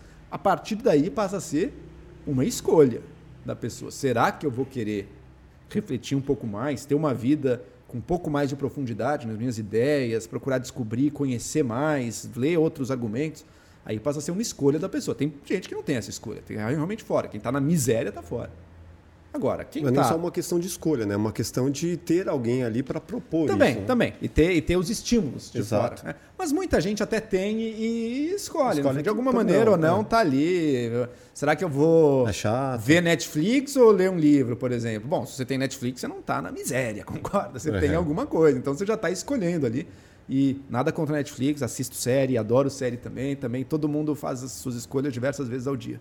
Mas passa a ser também uma questão de escolha e uma questão de uma cultura e de um ambiente que propicie e que ofereça de forma mais fácil, de forma mais direta ali. É que nem alimentação, né? Se a pessoa quiser mesmo comer saudável, comer menos produto ultraprocessado, menos carboidratos, ter uma alimentação mais balanceada e tudo, ela tem como ir atrás. Mas se você tem uma cultura que está todo momento te jogando publicidade dos piores alimentos, é mais difícil você ter esse estado essa ideia de ir atrás de uma alimentação mais saudável. Com o pensamento e com as ideias, eu, eu acho que é similar. Mas então esse é o primeiro sentido. Então ela é elitista do ponto de vista econômico? Eu diria que não. De fato, quem está na miséria não tem como fazer, mas você não precisa ser rico para poder pensar e para poder discutir, para as pessoas discutem, pensam e refletem Todos em diversas classes sociais. Né? Todos têm o direito e não, ainda não pagam imposto, então também não uh, não está fora do alcance de muita gente. Tá? Segundo sentido de elitista é, mas será que não vai ser uma coisa sempre de poucos? Não porque os outros não têm capacidade, mas porque não têm o interesse. E sempre vão ser poucos que vão ter esse interesse? Olha, da reflexão e da leitura filosófica mais rigorosa, sem dúvida, vão ser poucos. Mas não necessariamente todo mundo precisa estar lendo tratados filosóficos, formulando argumentos ultra rigorosos sobre os seus pontos. Existem vários níveis, né? Como em tudo. Como, sei lá, jogar futebol. Tem gente que joga futebol profissionalmente. Isso vão ser pouquíssimos sempre. Agora, saber jogar um pouquinho de futebol, o bastante para ser uma coisa da sua vida, para você participar, isso milhões de pessoas conseguem fazer em alguma medida. Então, nesse sentido mais amplo, olha, ter uma vida um pouco mais reflexiva, saber dar um passo atrás das minhas próprias paixões, muitas vezes, das minhas próprias ideias e preconceitos e questioná-los. São exercícios e são disciplinas filosóficas que eu acho que estão ao alcance em diversas medidas, em diversas medidas ao alcance de muita gente. E como que você daria é, essa recomendação para o moleque que não para para pensar nessas coisas normalmente e que uhum. muitas vezes está ouvindo lá a sua música preferida, seja lá o que for, ou curtindo a sua balada, enfim. É, qual o caminho mais acessível para essa pessoa que não tem acesso a uma grande universidade uhum. ou acesso à educação de ponta para parar um pouco e pensar, pô, preciso entender um pouco mais desse, desse assunto? Acho que a gente tem um ponto positivo aí. Eu vejo cada vez mais pessoas com essa atitude de buscar. E as redes sociais tiveram um papel nisso. Uhum. Porque você não precisa mais ir numa biblioteca, pegar um livro. Você tem ali na rede social discussão de ideias, discussão no YouTube, de, no, YouTube no, no, Instagram, no Facebook, no TikTok até tem também. Uh, primeiro, não tenha medo e não tenha preguiça de ir atrás daquilo que te interessa. Precisa ser filosofia, mas do conhecimento. O que, que você quer? Todo mundo tem alguma curiosidade sobre o mundo. Mas é fácil ficar num nível muito raso e preguiçoso ali, mas Vá além, vá atrás. Por que, que aquilo te interessa? Como é que você faz para aprender mais daquilo? Quem são as pessoas que falam disso nas próprias redes sociais? E o segundo ponto, esse é mais específico da filosofia. Não se contente em ouvir apenas aqueles que dizem o que você quer ouvir. Aqueles que confirmam ou reforçam o que você já quer e o que você já acredita busque também pessoas que às vezes te irritam, às vezes falam coisas contrárias ao que você gostaria. Ouça e faça mais. Busque entender busque entender o que a pessoa está falando em vez de se uh, armar para desqualificar aquela pessoa. Deixa eu dar um exemplo. Se a gente, sei lá, eu voto no político A, ou defendo a ideia A, eu vejo alguém defendendo o B, eu imediatamente, qual o, o primeiro impulso? Dizer, ah, esse cara aí é um comunista, é um fascista, é um idiota, é não sei o que, esse cara tá fora. Não, peraí, para. E se ele não for um idiota? Ou e se ele não for alguém movido por maldade também? Ah, porque esse cara, no fundo, ele é um racista. No fundo, esse cara tá sendo pago por não sei quem. Esse cara aí é mal intencionado. Os que eu gosto, não. Eles são sinceros, honestos, íntegros. O que eu não gosto é ter algum interesse escuso. Não. Finja que não tem interesse escuso ouça o que a pessoa tem a dizer e veja por você mesmo se você acha que aquilo faz sentido ou não faz sentido, se aquilo tem bons motivos ou não tem bons motivos. Exercite em você mesmo a sua capacidade de pensar e de julgar sem fazer referência às pessoas. Pense nas ideias e pense nos argumentos. Eu acho que cada vez mais gente está se interessando por ideias. Só vê que como tem gente crescendo. A gente citou filósofos. Quando que a gente ia esperar alguém como Cortella, Karnal, Pondé, olha o tamanho do sucesso que os caras, essas pessoas têm algum interesse. Uhum. Uhum. Mas é ousem ir além. Ousem ir além. Assim como você gosta de melhorar num jogo que você joga, assim como você gosta de melhorar num esporte que você pratica, é gostoso melhorar. Sim. Melhore também nas suas ideias. Transforme isso numa meta da sua vida também. Uhum. Você acredita que a, a né, você nem acredita. A, a afirmação que a filosofia é um antídoto né, contra as mentiras para você é verdadeira? Hum. A filosofia, a boa filosofia, ela vai te dar mais ferramentas para você não ser enganado tão facilmente. Para você não cair em qualquer papo. Agora, ela não vai te dar diretamente respostas, sei lá, sobre Covid, sobre economia, sobre os assuntos, mas ela vai tornar a sua capacidade de pensar mais aguçada, vai te dar mais ferramentas e vai te dar mais profundidade. Aí sim. E vai te conseguir, eu espero, conseguir que você faça isso. Ouça o que está sendo falado, leia o que está sendo escrito, sem estar julgando o time que a pessoa está a todo momento. Considere as ideias. Veja se aquilo faz sentido para você. Se isso foi feito para mim, esse é o que meio caminho andado, já é grande parte do que a gente precisa fazer é isso. Porque daí quebra um pouco essa lógica que a gente está vivendo, em que a gente não discute mais sobre assunto nenhum, percebe? A gente tem uma luta entre times, a gente uhum. tem uma briga de torcidas. Se eu sou contra.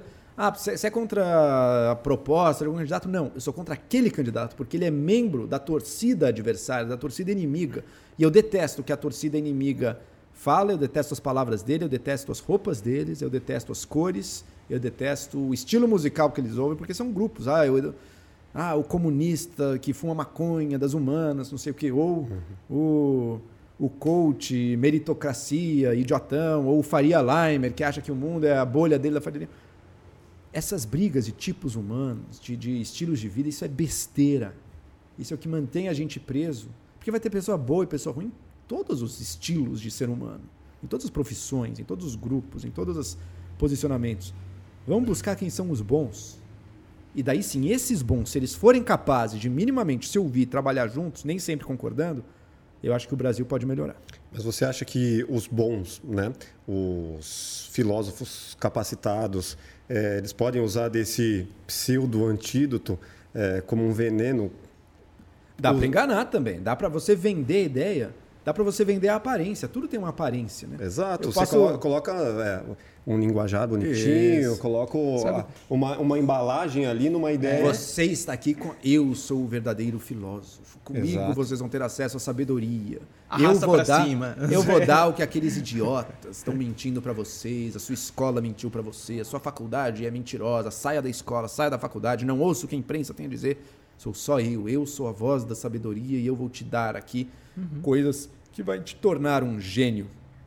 Não caia em propaganda. O problema é que às vezes a pessoa facilmente ainda não tem eh, ferramentas para ver isso e perceber isso, mas é um trabalho de educação constante que a gente tem que fazer para pode ser usado e você é, claro e você uma, vê que é muito usado uma coisa é você ter cultura filosófica ah, eu sei o que, que o filósofo Descartes falou sobre isso eu sei uhum. o argumento do São Tomás de Aquino sobre isso eu sei o que, que Platão escreveu sobre isso não sei o que isso é cultura filosófica outra coisa é você de fato ter uma atitude e uma postura filosófica com relação aos debates do mundo de hoje com relação à vida com relação às grandes questões da existência uhum.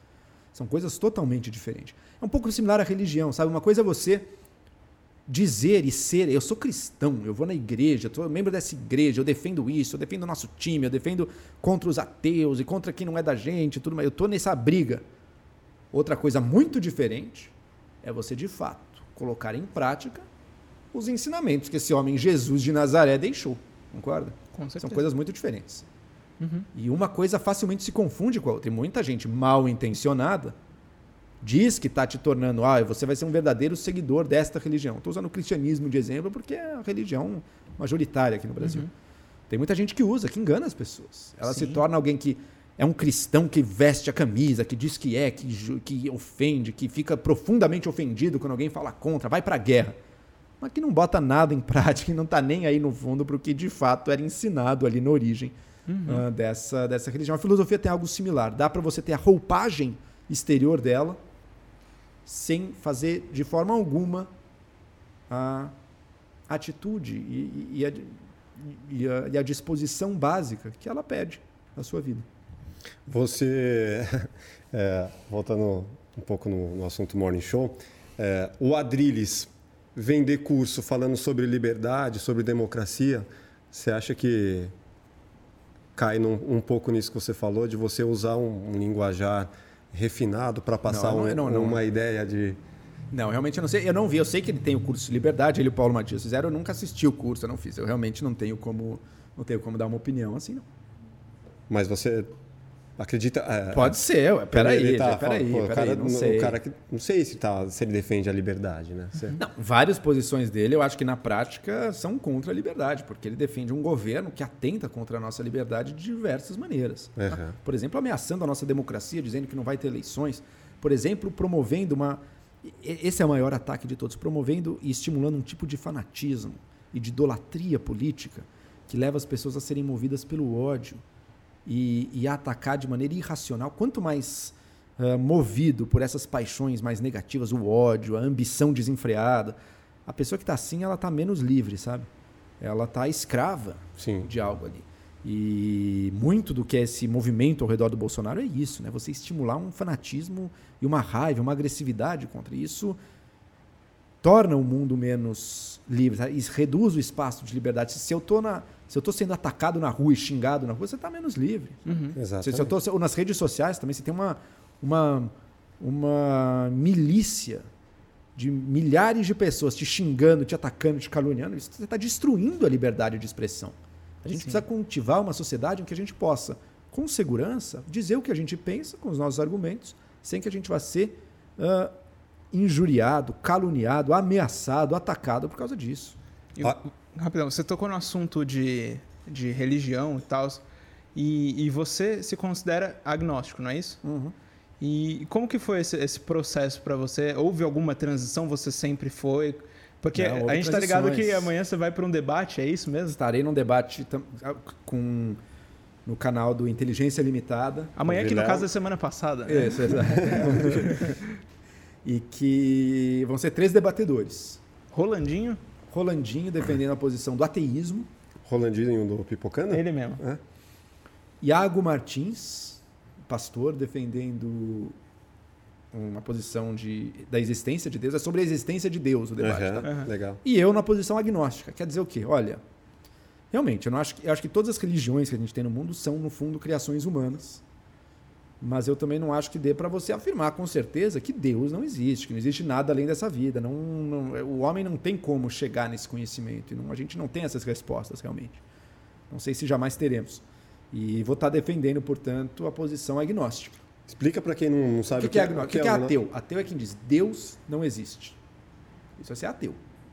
Agnóstico é quem diz, olha, eu sinceramente não sei se Deus existe. Essa é a diferença. À espera de um milagre, né? Estamos à espera. Se acontecer, se pode acontecer, ser. Estamos prontos, estamos abertos. Agora, que... você perguntou se eu já tive transição na vida. Já. Eu fui criado ateu barra agnóstico, numa assim, religião nenhuma. Eu, no fim da minha adolescência, me converti ao catolicismo. Eu fui um católico praticante. Por Fez primeira comunhão? Nove anos vida. Me batizei, fiz primeira comunhão. 19 anos. Eu fui por nove anos. Ah, por 9 Eu anos. tinha, sei lá, 18, é, ou talvez 19, enfim. Mas eu, no fim da adolescência, me converti. É, eu já fui obrigado a fazer fui... primeira comunhão. Eu não, então, eu não tinha nem feito, não tinha nem sido batizado, não tinha é. nada. E depois deixei de ser. Foi, primeiro, um católico muito ortodoxo e praticante depois um católico ainda muito praticante e, e segui por vários anos, depois um católico mais heterodoxo, com umas visões mais diferentes, uhum. e depois deixei de ser. Depois um católico uhum. não praticante. Depois um católico... não, mas daí não. Daí eu, para mim, quando eu deixei de praticar, é quando eu deixei de ser também. Não tive muito Faz... um período de crença sem prática. Você não acha que o ateu, uhum. ou talvez até o agnóstico, ele... Ele só não teve a necessidade na vida ainda de pedir um milagre ou talvez tenha tido e não tenha acontecido e milagre não tenha acontecido. Também. É, é... que fala assim, ah, pô, sou ateu até, cara, a água bater na bunda e realmente eu precisar de algo fora pode do ser, normal. Pode, eu não descarto que eu vá no leito de morte me converter também, vai que, né? Uhum. mas você, fala mas, assim, puta, preciso de um milagre, um mas câncer, isso não ou prova, a minha mãe, ou a minha isso. esposa, sei lá, qualquer Com certeza, coisa. mas concorda que isso não prova nada, né? Que você, o seu desejo aconteceu, meu amigo. Eu acho que... E quantos desejos não aconteceram? Exato. Eu acho prova que nada. prova é uma palavra muito difícil de usar quando, com uma coisa que muito é científica. É, que é muito científica para uhum. ciência dos homens, né, que se diz. Com certeza. É uma, é uma, uma palavra muito difícil de se usar, mas quando você conversa com uma pessoa que ela ela você sabe assim, você percebe pela maneira que ela expressa que ela tem consciência que existe. Não é nem que ela tem dúvida, ela tem consciência. Tem uma crença, isso é uma, isso é uma crença. Sim, mas quando você conversa com essa pessoa, cara, é, essa pessoa ela sente que existe e, e, e, tem essa consciência porque ela sente. Ela sente. Não é porque ela, ela tem uma, experiência. Prova. Ela tem uma experiência. Concorda? Ela sente. Ela tem uma experiência. Pessoas sentem, pessoas exato, não sentem. Exato. É uma experiência, uma vivência. Uhum. E a religião sempre tem isso. A religião nunca é uma crença na sua cabeça apenas. A religião inclui um mas modo de vida, prática. Eu falei, eu falei não, a pessoa sente Deus. Ela isso, sente isso, Deus. Isso, isso. A experiência uhum. é parte de qualquer vida religiosa em todas as espiritualidades, sejam uhum. religiões ou não, digamos assim. Agora, é possível também, isso é interessante, até no catolicismo, isso é parte da crença católica, é possível você continuar sendo católico, mesmo em momentos da sua vida que você tenha zero desse sentimento. Inclusive, na parte. o catolicismo tem uma certa visão do que é a evolução espiritual de alguém. Então você pode começar, você vai melhorando e você pode, quem sabe, ser um santo no sentido de que você está vivendo na graça de Deus e sendo uma pessoa muito virtuosa graças a, a Jesus e a Deus. Existe um momento na vida espiritual da pessoa, porque você se converte, você tem uma, toda uma vivência, uma experiência, Deus conversa com Deus, e aquilo faz parte da sua vida. Agora, conforme a pessoa evolui, ela passa por um momento que na teologia católica é chamada de noite escura da alma, que é o quê? Um momento em que toda essa experiência ela cai para zero. E a pessoa sente como se ela tivesse absolutamente abandonada e vazia. E mesmo assim, persevera na sua crença, no seu comprometimento ou não, e depois também supera isso, chega em outros. Mas enfim, a experiência em si, ela é parte da vida religiosa, a vivência, a experiência é parte da vida religiosa, mas ela, mas pelo menos certas religiões ou certas espiritualidades também veem ela como é um componente, mas ela nem sempre precisa estar presente. E eu vou tocar nesse ponto que você trouxe também. Ah, será que a pessoa não teve um desejo um, e uma, uma necessidade, necessidade, realizada, né? com certeza, pode ter tido. Agora, a fé verdadeira, pelo que prega a religião, lembra que eu não tenho fé. Pelo que prega a religião, a fé verdadeira, ela é fé verdadeira mesmo quando o desejo não é realizado. Não é porque Deus me, me, me salvou minha mãe. É porque eu sou fiel a Deus quando Ele tirou a vida do meu filho. Sabendo disso. É a história de Jó na Bíblia. Né? Jó perde absolutamente tudo.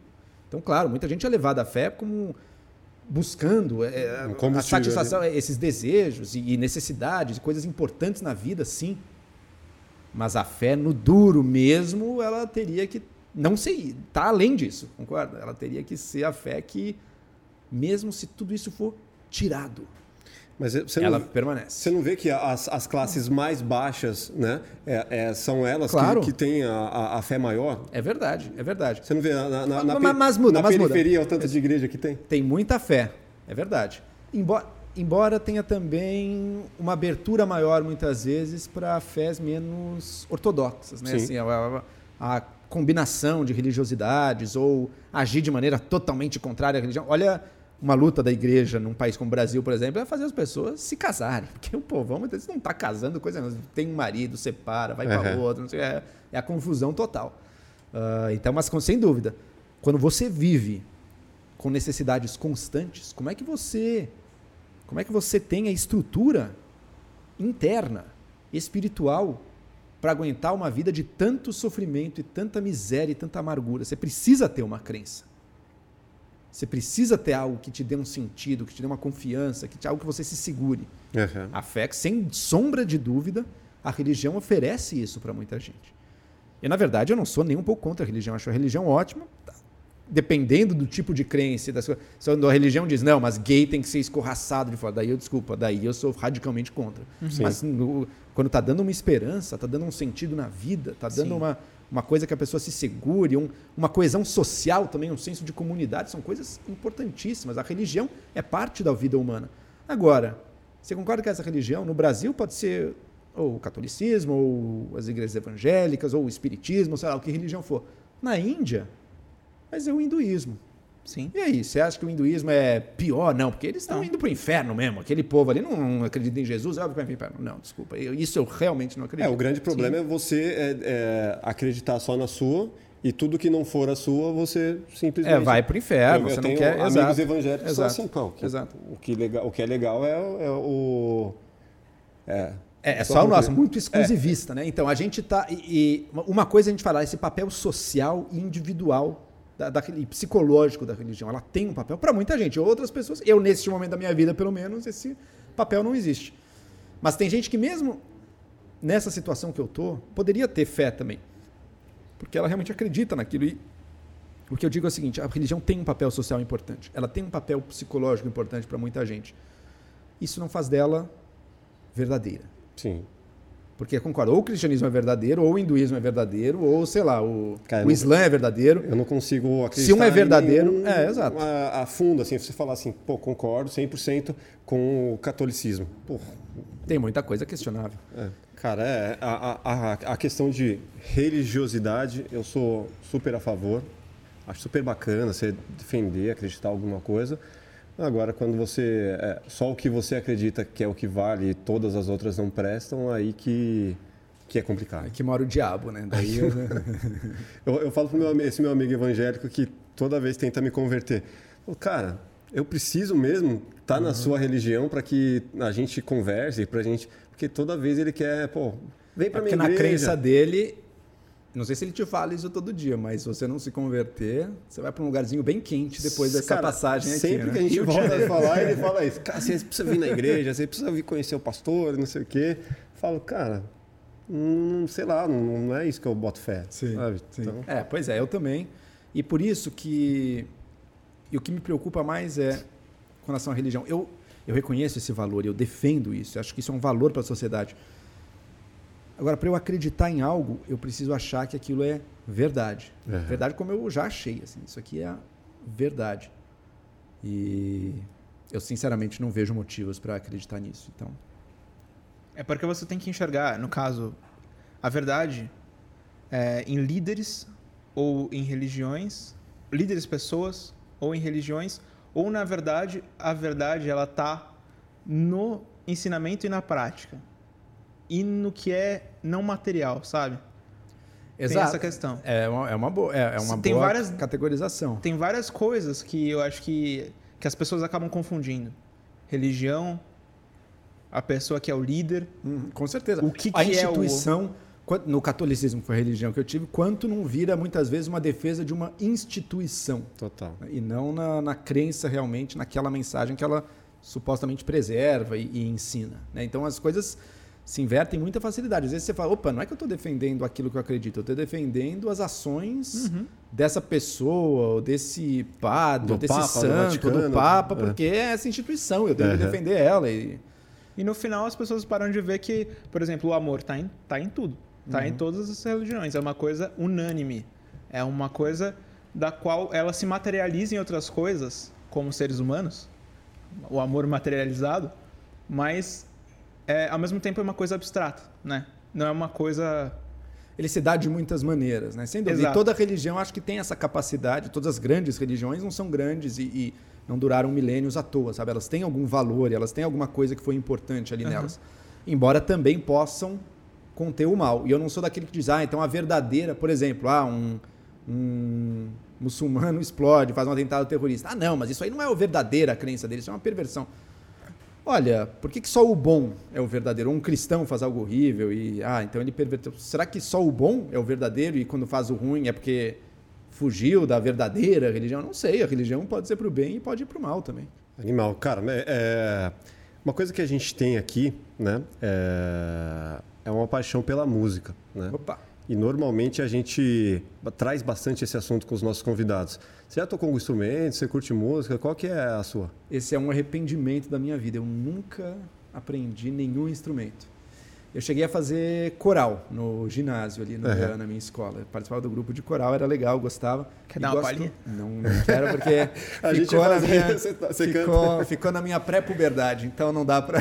não, não, não, não cruzou a fronteira comigo. Então, não, não, infelizmente, não tenho como.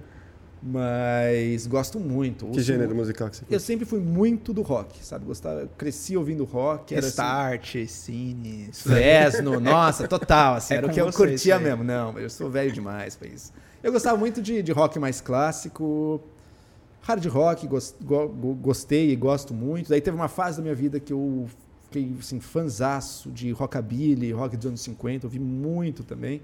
Uh, mas dentro do rock sou bem algumas coisas do punk gosto, um outro metal também gosto, enfim, sou bem sou bem eclético quanto a isso, mas era muito dentro do rock mesmo. Uhum. E nos últimos anos acho que eu me abri mais também assim, porque porque o rock está num momento em que ele perdeu muito da influência e da força que ele já Sim. teve né, na, na música, na sociedade. Antes o rock era, pensa uma coisa, um, vocês gostam de rock? Sim. Sim. O, Também, o, né? O Back in Black do ACDC. Porra. Um disco Sim, clássico. clássico. Esse foi o segundo álbum mais vendido da história.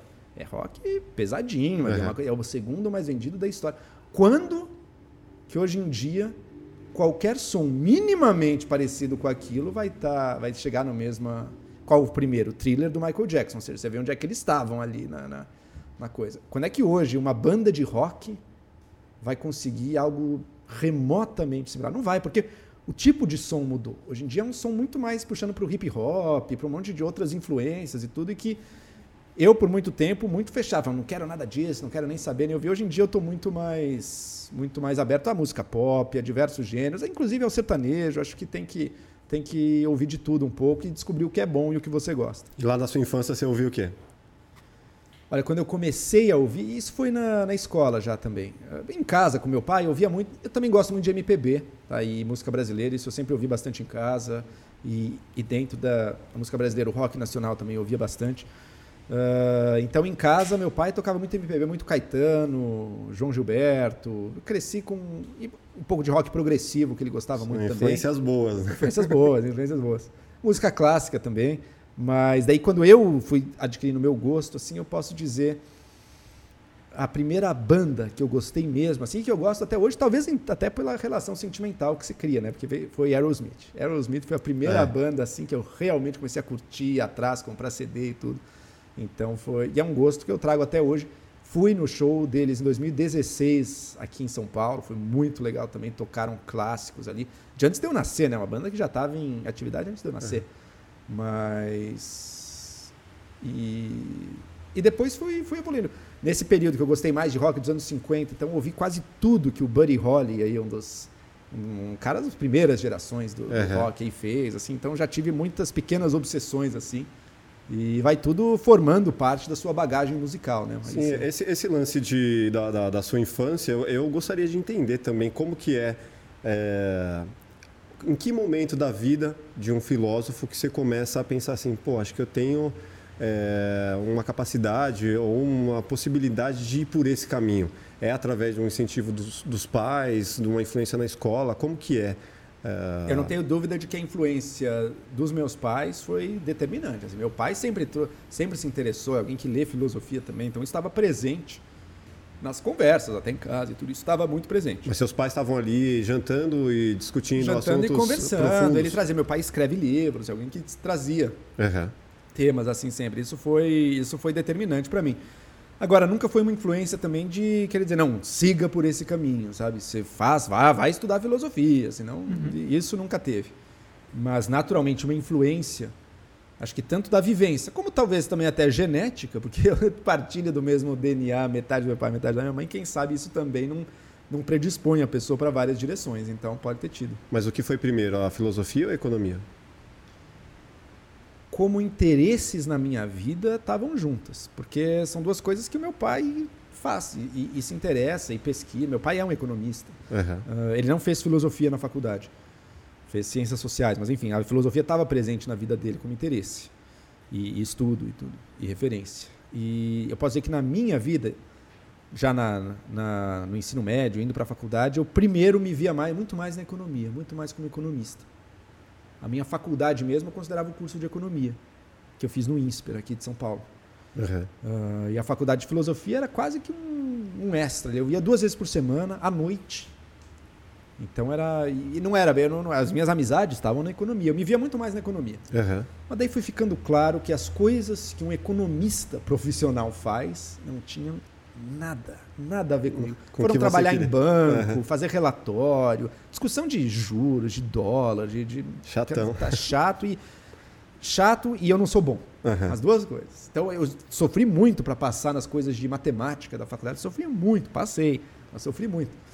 E ficou claro para mim que não era até um amigo meu que estava estagiando em banco uma época falou. E olha que eu vi o bônus que eles ganhavam, e o bônus que alguns amigos estavam ganhando na época da faculdade, enquanto eu estava perdidaço. Os caras, uhum. opa, isso aqui é, isso aqui é interessante, mas, mas conversando com amigos me garantiu, olha, você ia estar tá infeliz aqui, pode Total. ter certeza. Eu não fui fazer estágio em, em eu, eu, fui me preparar para um possível mestrado em economia. Uhum. Mas daí ficou claro para mim que mesmo a economia feita nas universidades, na academia, coisa mais acadêmica, também não é meu interesse. Muita, muita essa parte da matemática, da estatística, que eu achei legal ter estudado, gostei de ter estudado, acho Sim. que foi importante, acho que me ajudou muita coisa, me levou a vencer também algumas dificuldades minhas.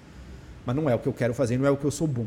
Uhum. E você tem que se perguntar o que, que eu posso fazer, onde que eu faço a diferença, o que, que me interessa mais, que provavelmente vai ser aquilo que você faz a diferença, porque se você se interessa mais por alguma coisa, você vai se dedicar mais àquilo, você vai mais atrás daquilo e você vai ter um diferencial. Claro. Só que nem sempre está junto, né? Às vezes a pessoa é ótima em algo que ela detesta, mas em geral as coisas vão caminhar meio juntas. E era na reflexão mais profunda sobre o ser humano. Esse é o lado da economia que me interessa. Essa discussão sobre o ser humano, sobre a sociedade, o que a gente tem que fazer na sociedade para ela dar certo, para ela ser melhor, para ela, enfim, que, que, onde está o valor da sociedade, o que, que o ser humano busca. E daí me levou mais para. No final da faculdade, eu comecei mais para o lado da filosofia e fiz um mestrado na filosofia. Ainda meio perdido profissionalmente. Você fez USP, né? Eu fiz USP. Eu era monitor na faculdade de economia, mas justamente numa matéria que se chama Lógica e Ética, ou seja, uma matéria mais de filosofia de dentro, mas eu era o monitor. Foi o meu primeiro emprego, foi monitor na faculdade. Era remunerado e tudo. E... Mas ao mesmo tempo, me vendo cada vez mais do lado da filosofia. E a terceira, terceiro braço disso era a internet e as redes sociais, onde um mundo se abriu para mim, tanto de informações, de você ter acesso a informações, a artigos, a revistas, a blogs. Lá atrás tinha uma coisa chamada blog, em que as pessoas escreviam textos é. e você lia. Hoje em dia isso está embaixo. Uh, e que te abre um mundo.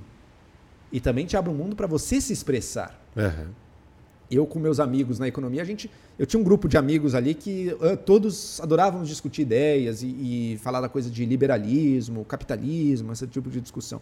E a gente queria expressar nossas ideias e ser lidos. E a nossa primeira ideia ali foi ter um jornalzinho. Vamos fazer um jornalzinho nosso? Sim. Então a gente começou a pensar, pô, como é que a gente vai fazer para imprimir, não sei o quê. Olha que trambolho, né? imprimir um papel. Até que alguém teve um estalo. Não, vamos imprimir jornal nenhum, vamos fazer um blog. Vamos começar a discutir as coisas aqui online. Não precisa dessa outra parte mais difícil, mais cara, que vai Sim. tudo de graça. E daí começou a ter, sei lá, daí surgiram as redes sociais também, Orkut, uh, Facebook, enfim. Esse meio sempre me puxou também. Me puxou para uma coisa que não é nem a economia, nem a filosofia pura que eu via na faculdade, discussão dos filósofos, do Aristóteles, do Platão, do Descartes, do Tomás de Aquino. Não, é discussão sobre a sociedade. E isso que me puxou nas redes e que acabou criando aí um caminho mais para mim. Porque eu também concluí, depois do meu mestrado na filosofia, que por mais que aquilo me interesse intelectualmente, a discussão acadêmica não é o que eu realmente tenho tesão ou queria fazer também. Não é uhum. ficar aqui, olha, eu vou ser um estudioso de Tomás de Aquino agora e vou ver a minúcia do detalhe da obra dele, discutir uma interpretação possível das palavras dele. Não é isso. Até porque fazer. muitas vezes isso aí vai de encontro com, pô, tá bom, eu vou ficar discutindo, mas e aí, como eu ganho dinheiro de fato? Né? Exato. O bom da vida acadêmica da universidade é que tem algum espaço para você fazer isso e ganhar um dinheiro. Você é. nunca vai ser milionário fazendo isso, Sim. mas ela vai te garantir um salário. Se você conseguir um cargo de professor numa faculdade, ele vai te dar o dinheiro para você se sustentar, ter uma vida ok e vai ter o tempo para você se dedicar a uma pesquisa também. Isso são coisas valiosas. Uhum. Isso, agora que eu estou fora da, do meio universitário, que eu vejo e enxergo isso no input, isso tem um valor. Uma Porque se o cara tiver que, né? além de tudo, se o cara tiver que estar tá lutando numa empresa pelo pão de cada dia, daí é que ele não vai conseguir ler Aristóteles e escrever algo de, de bom a respeito. Né? É difícil conciliar.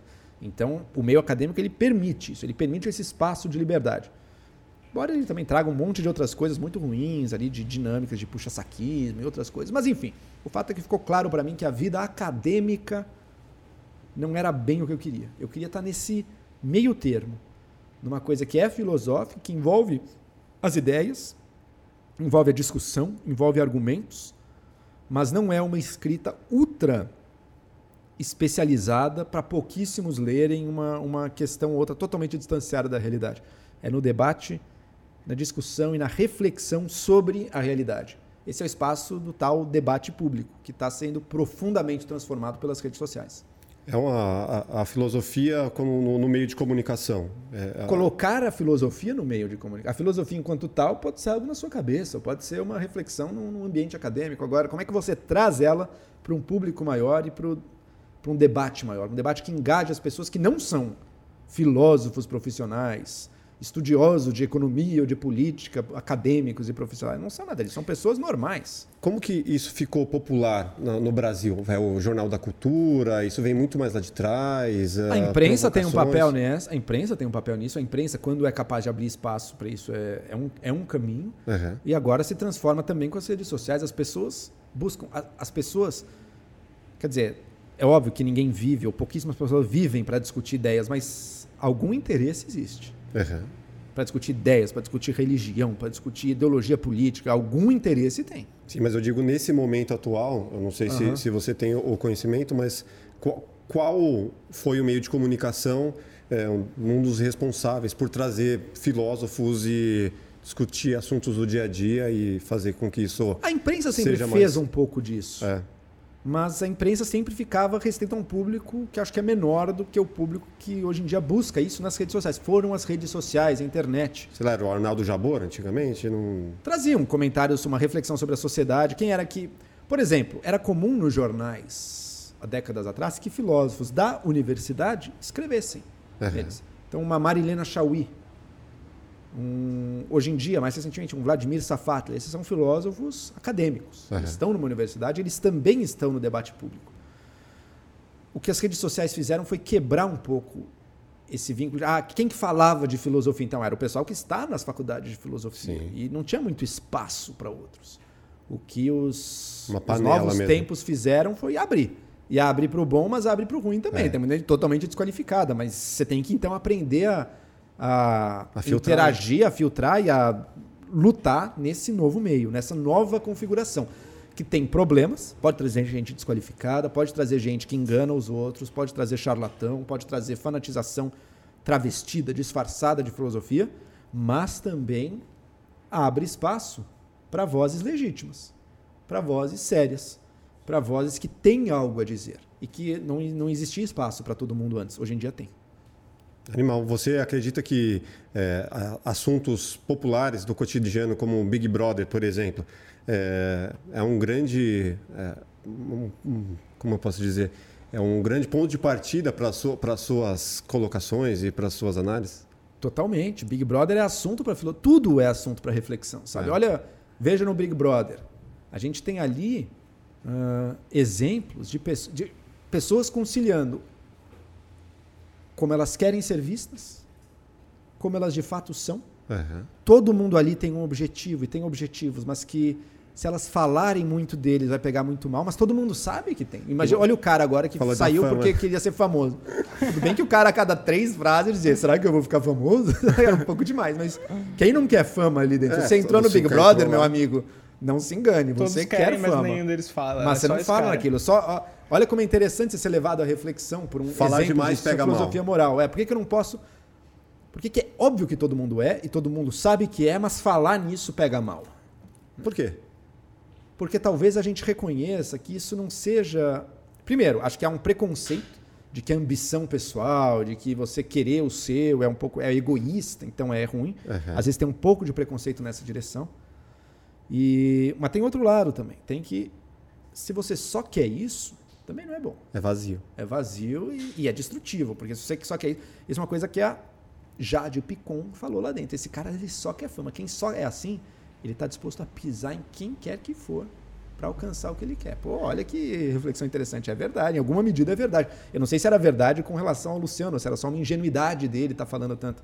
Mas. Uma questão é que. Isso ela, leva a gente a pensar ela na, falou isso, na humanidade. Mas não, mas não falou para ele, né? Não falou para ele, ela conversou entre os outros ali, exato. É exato. sacanagem. Você está observando pessoas o tempo inteiro, te dá um conhecimento, é um tipo de interesse que a gente poderia ter assistindo uma novela ou lendo um romance, uhum. e que agora você vê com pessoas ali construindo histórias e construindo relações uhum. em tempo real ali. É muito. Você fica é traçando é um perfil psicológico ali também. É, exato. E, e, e a Globo tem uma sabedoria a Globo pega isso, esse nosso interesse, que também é um interesse pela fofoca, pelo barraco, pela uhum. sedução, pelo, pela humilhação, pela treta, né? pela treta, por ver alguém numa posição indigna, todo mundo quer ver um pouquinho. Uh, mas a Globo consegue, conseguiu jogar dentro disso discussões sobre questões culturais e sociais que estão pegando aqui fora. A discussão da questão racial toda vez surge, a questão da, da, da, transexualidade também direto, a gente está falando aqui Ele fora, já surgiu ali. O que, que vai ser, o que, que vai bombar, o que, que vai ser falado. O que, que vai ser? E daí Tudo você vê as é pessoas. É e a consequência disso, a coisa da, do, do, cancelamento, né, que foi o grande tema do Big Brother passado, e hoje em dia uhum. as pessoas com medo, os participantes visivelmente com medo de pegar mal lá fora, mas alguns usando isso também, ah, eu vou lutar para ser meio cancelado aqui, porque daí eu vou ser visto como uma vítima e vou também e vou também ganhar em fama, em, em dinheiro, em notoriedade depois disso. Enfim, a Globo soube juntar as duas coisas. Não é nada roteirizado lá dentro, concorda? Isso não é, até onde a gente sabe, pelo menos, não é nada roteirizado. Eu não Mas sei. é- eu conheço gente que participou e jura que não tinha nada. Assim, não tinha. O Adri- não, foi o o Adriles? Também. Ele diz não tinha nada. Nada, nada, nada. A Globo não instrui nada e não, não É, existe no, isso. no mínimo você sabe ali o, o, o caminho das pedras de eu vou colocar essa figura Não, com essa isso. figura. A Globo escolhe o perfil. esse onde é que a debate. Globo tá? Exato. É na hora de escolher o perfil dos participantes. Uhum. Eu acho que ela podia até usar mais. Cadê os velhos? Porque não tem um velho no BBB. Devia ter mais, É. devia ter um pouco mais, enfim. Mas acho é um, é um objeto bom de reflexão. Não deve ser o único. Eu espero que ninguém consuma como entretenimento só BBB. Mas também BBB, vejo um problema absolutamente nenhum. Porque muita gente fala assim, que BBB e tal. O Regis Tadeu foi um dos, né? Que se você consome Verdade. o BBB, você é um, um extremo idiota, né? E, sei lá, não, não- não concordo com essa afirmação de que não é, só, não é porque... Não, mas ouvir Deep Purple daí realmente É. é, uma cultura assim de um ah, re- re- refinadíssimo.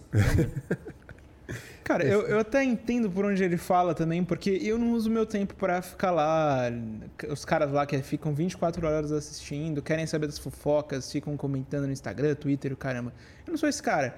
Mas eu não deixo de achar importante as reflexões que isso gera na gente, né? De olhar para aqueles personagens e tirar conclusões de reflexos nossos. E uma coisa que eu acho muito interessante é que a, a gente quer ver naturalidade entre as pessoas ou a gente quer ver treta. Porque a gente aqui do lado de cá, a gente pensa, ah, mas a gente precisa de mais respeito entre a gente, mas a gente precisa de mais amor entre a gente. E quando a gente vê o reflexo lá e eles estão todos se unindo, a gente acha ruim. Acha chato, É, né? não tem programa, daí o programa acaba. É. Mas pensa num filme ou num livro. Imagina um livro Sem em que um todo mundo se dê bem, converse, esteja tudo ok, as pessoas se dão bem e tá todo mundo resolvido. Você não vai é, querer é ler começo, esse livro. meio e fim feliz, né? Você não é só vai querer final. ler. Exato, começo, meio e fim, todo mundo feliz. Você não vai querer ler esse livro, concorda? Provavelmente. É muito mais o show, né? Você querer assistir alguma coisa, às vezes você pode até estar exorcizando essa coisa. Não necessariamente estar ligado em você estar promovendo isso, sabe? Você pode estar. Você está vendo ali um. Num Hum. grau máximo, num grau exacerbado, algo que existe dentro de você. Mas que nem por isso vai existir. Você vai fazer isso no mundo lá fora também. Eu quero ver. A gente. O ser humano tem essa. Assistir filme essa de curiosidade violência. meio mórbida, né? Ver, eu adoro filme de terror e gostava desde criança. Uhum. O que, que será que. Por que que eu queria ver gente morrendo? Quer dizer que eu vou matar pessoas? Também não. Não. Até hoje nunca matei também. Ou que eu vou aprovar quando alguém matar alguém fora também não. Mas é, é- mas é interessante pensar sobre isso, pelo menos. Porque o que, que será que leva a gente a querer assistir isso? O que, que será? A gente quer assistir treta. A gente quer assistir uma pessoa gritando com a outra. É. Ou uma sacanagem muito grande, ou alguém se humilhando. A gente quer os extremos. A gente quer os extremos. Eu gosto, a gente, voltando nessa questão de música, a gente tem aqui uma playlist em que a gente alimenta com cada convidado que a gente recebe. É, e a gente acredita que através dessa música a gente consegue entender um pouco mais sobre algum momento da sua vida, né? E essa playlist está no Spotify, é, qualquer um pode entrar lá e ver de- da- das nossas últimas edições, já está no volume 2 agora, né? Só escrever lá, plugado podcast, que você acha lá uma playlistzinha. E aí eu Nossa. queria saber qual é a sua música, qual a música do, do Joel que a gente vai colocar lá, uma música que marcou aí a sua vida. E conte música o porquê. marcou. Que cena você vê com essa música quando você ouve? Tá. Vou escolher um artista, um músico que eu sempre ouvi muito. E em diversos momentos da minha vida ouvi diferentes ah, músicas dele, que é o Bruce Springsteen, esse roqueiro americano. E ele traz muito uma coisa assim, essa- aquela sensação do indivíduo que está lutando contra um mundo que parece se fechar sobre ele. E, e- e as demandas, as dificuldades da vida e a o julgamento da sociedade, e mesmo assim ele encontra as forças para seguir o caminho dele, custe o que custar, numa urgência existencial e num desejo de viver a fundo ah, aquelas experiências e, e perseguir aquilo em que ele acredita. Se eu for escolher uma música dele, é uma música que, me, que, que eu ouvi muito quando eu tinha recém-separado. Assim, é uma música que me falava comigo, que é aquela Dancing in the Dark. Dancing in the Dark é um hit famoso dele aí, inclusive, mas é uma grande música também. Então deixo aí como sugestão. Então ele Beleza. ma- marcou seu momento, um Marcou momento, momento. um momento de trevas, um momento mais difícil. Momento de, de, de- e de mudança também. Uhum. Não necessariamente de trevas, tinha coisas boas e ruins, mas por um lado ruim, porque você está saindo de algo e saindo Sim. de algo que foi muito importante, mas Rompendo também ali um de, período. né? de buscando e de descobrindo. É e aí, isso vamos, aí. vamos falar de redes sociais aqui, que eu, eu preciso avisar a galera que, assim, quem não se inscreveu ainda, pô, cara, você tem que se inscrever aí, ativar o sininho, deixar o like pra gente conseguir espalhar todo esse papo que a gente teve aqui pro máximo de pessoas possíveis. E se você ainda não deixou os comentários aqui pra ver, pra gente ver quem que você quer ver aqui no Plugado, tá na hora, cara. E vai lá também, segue a gente no Instagram, Plugado Podcast, beleza? Tem um grupo do Telegram também. Tem um grupo do Telegram também, que vocês podem entrar pelo nosso link na bio. E aí vocês têm acesso aqui a quem a gente vai trazer antes de todo mundo. A gente não anuncia no Insta, a gente anuncia lá no Telegram. Pode ajudar com perguntas, né? Podem mandar perguntas pra gente fazer para os convidados, certo? Então a interação é direta comigo, com o Máfia aqui, com a galera da equipe. E a gente vai gerar uma grande comunidade aí, beleza? E é isso. E você tem ó, aí as suas redes sociais para passar para a galera? Deixa eu fazer o meu jabá aqui também, então. Exato. Eu sou Joel Pinheiro. Você me encontra no Twitter e no Instagram como Joel Pinheiro 85, revelando a minha idade aí, inclusive. E também no YouTube, tem o meu canal de YouTube que é Joel Pinheiro. Procure lá, me siga. Eu faço vídeo semanal, semanalmente. E lá você fala dos seus projetos novos, do, de, de quais os Falo de tudo que eu tenho feito, discuto assuntos atuais, discuto, enfim, toda essa loucura que a gente vive no Brasil. Acaba tendo muita discussão política, mas não só. Acho importante sempre abrir para além da política, porque a vida é muito mais que isso.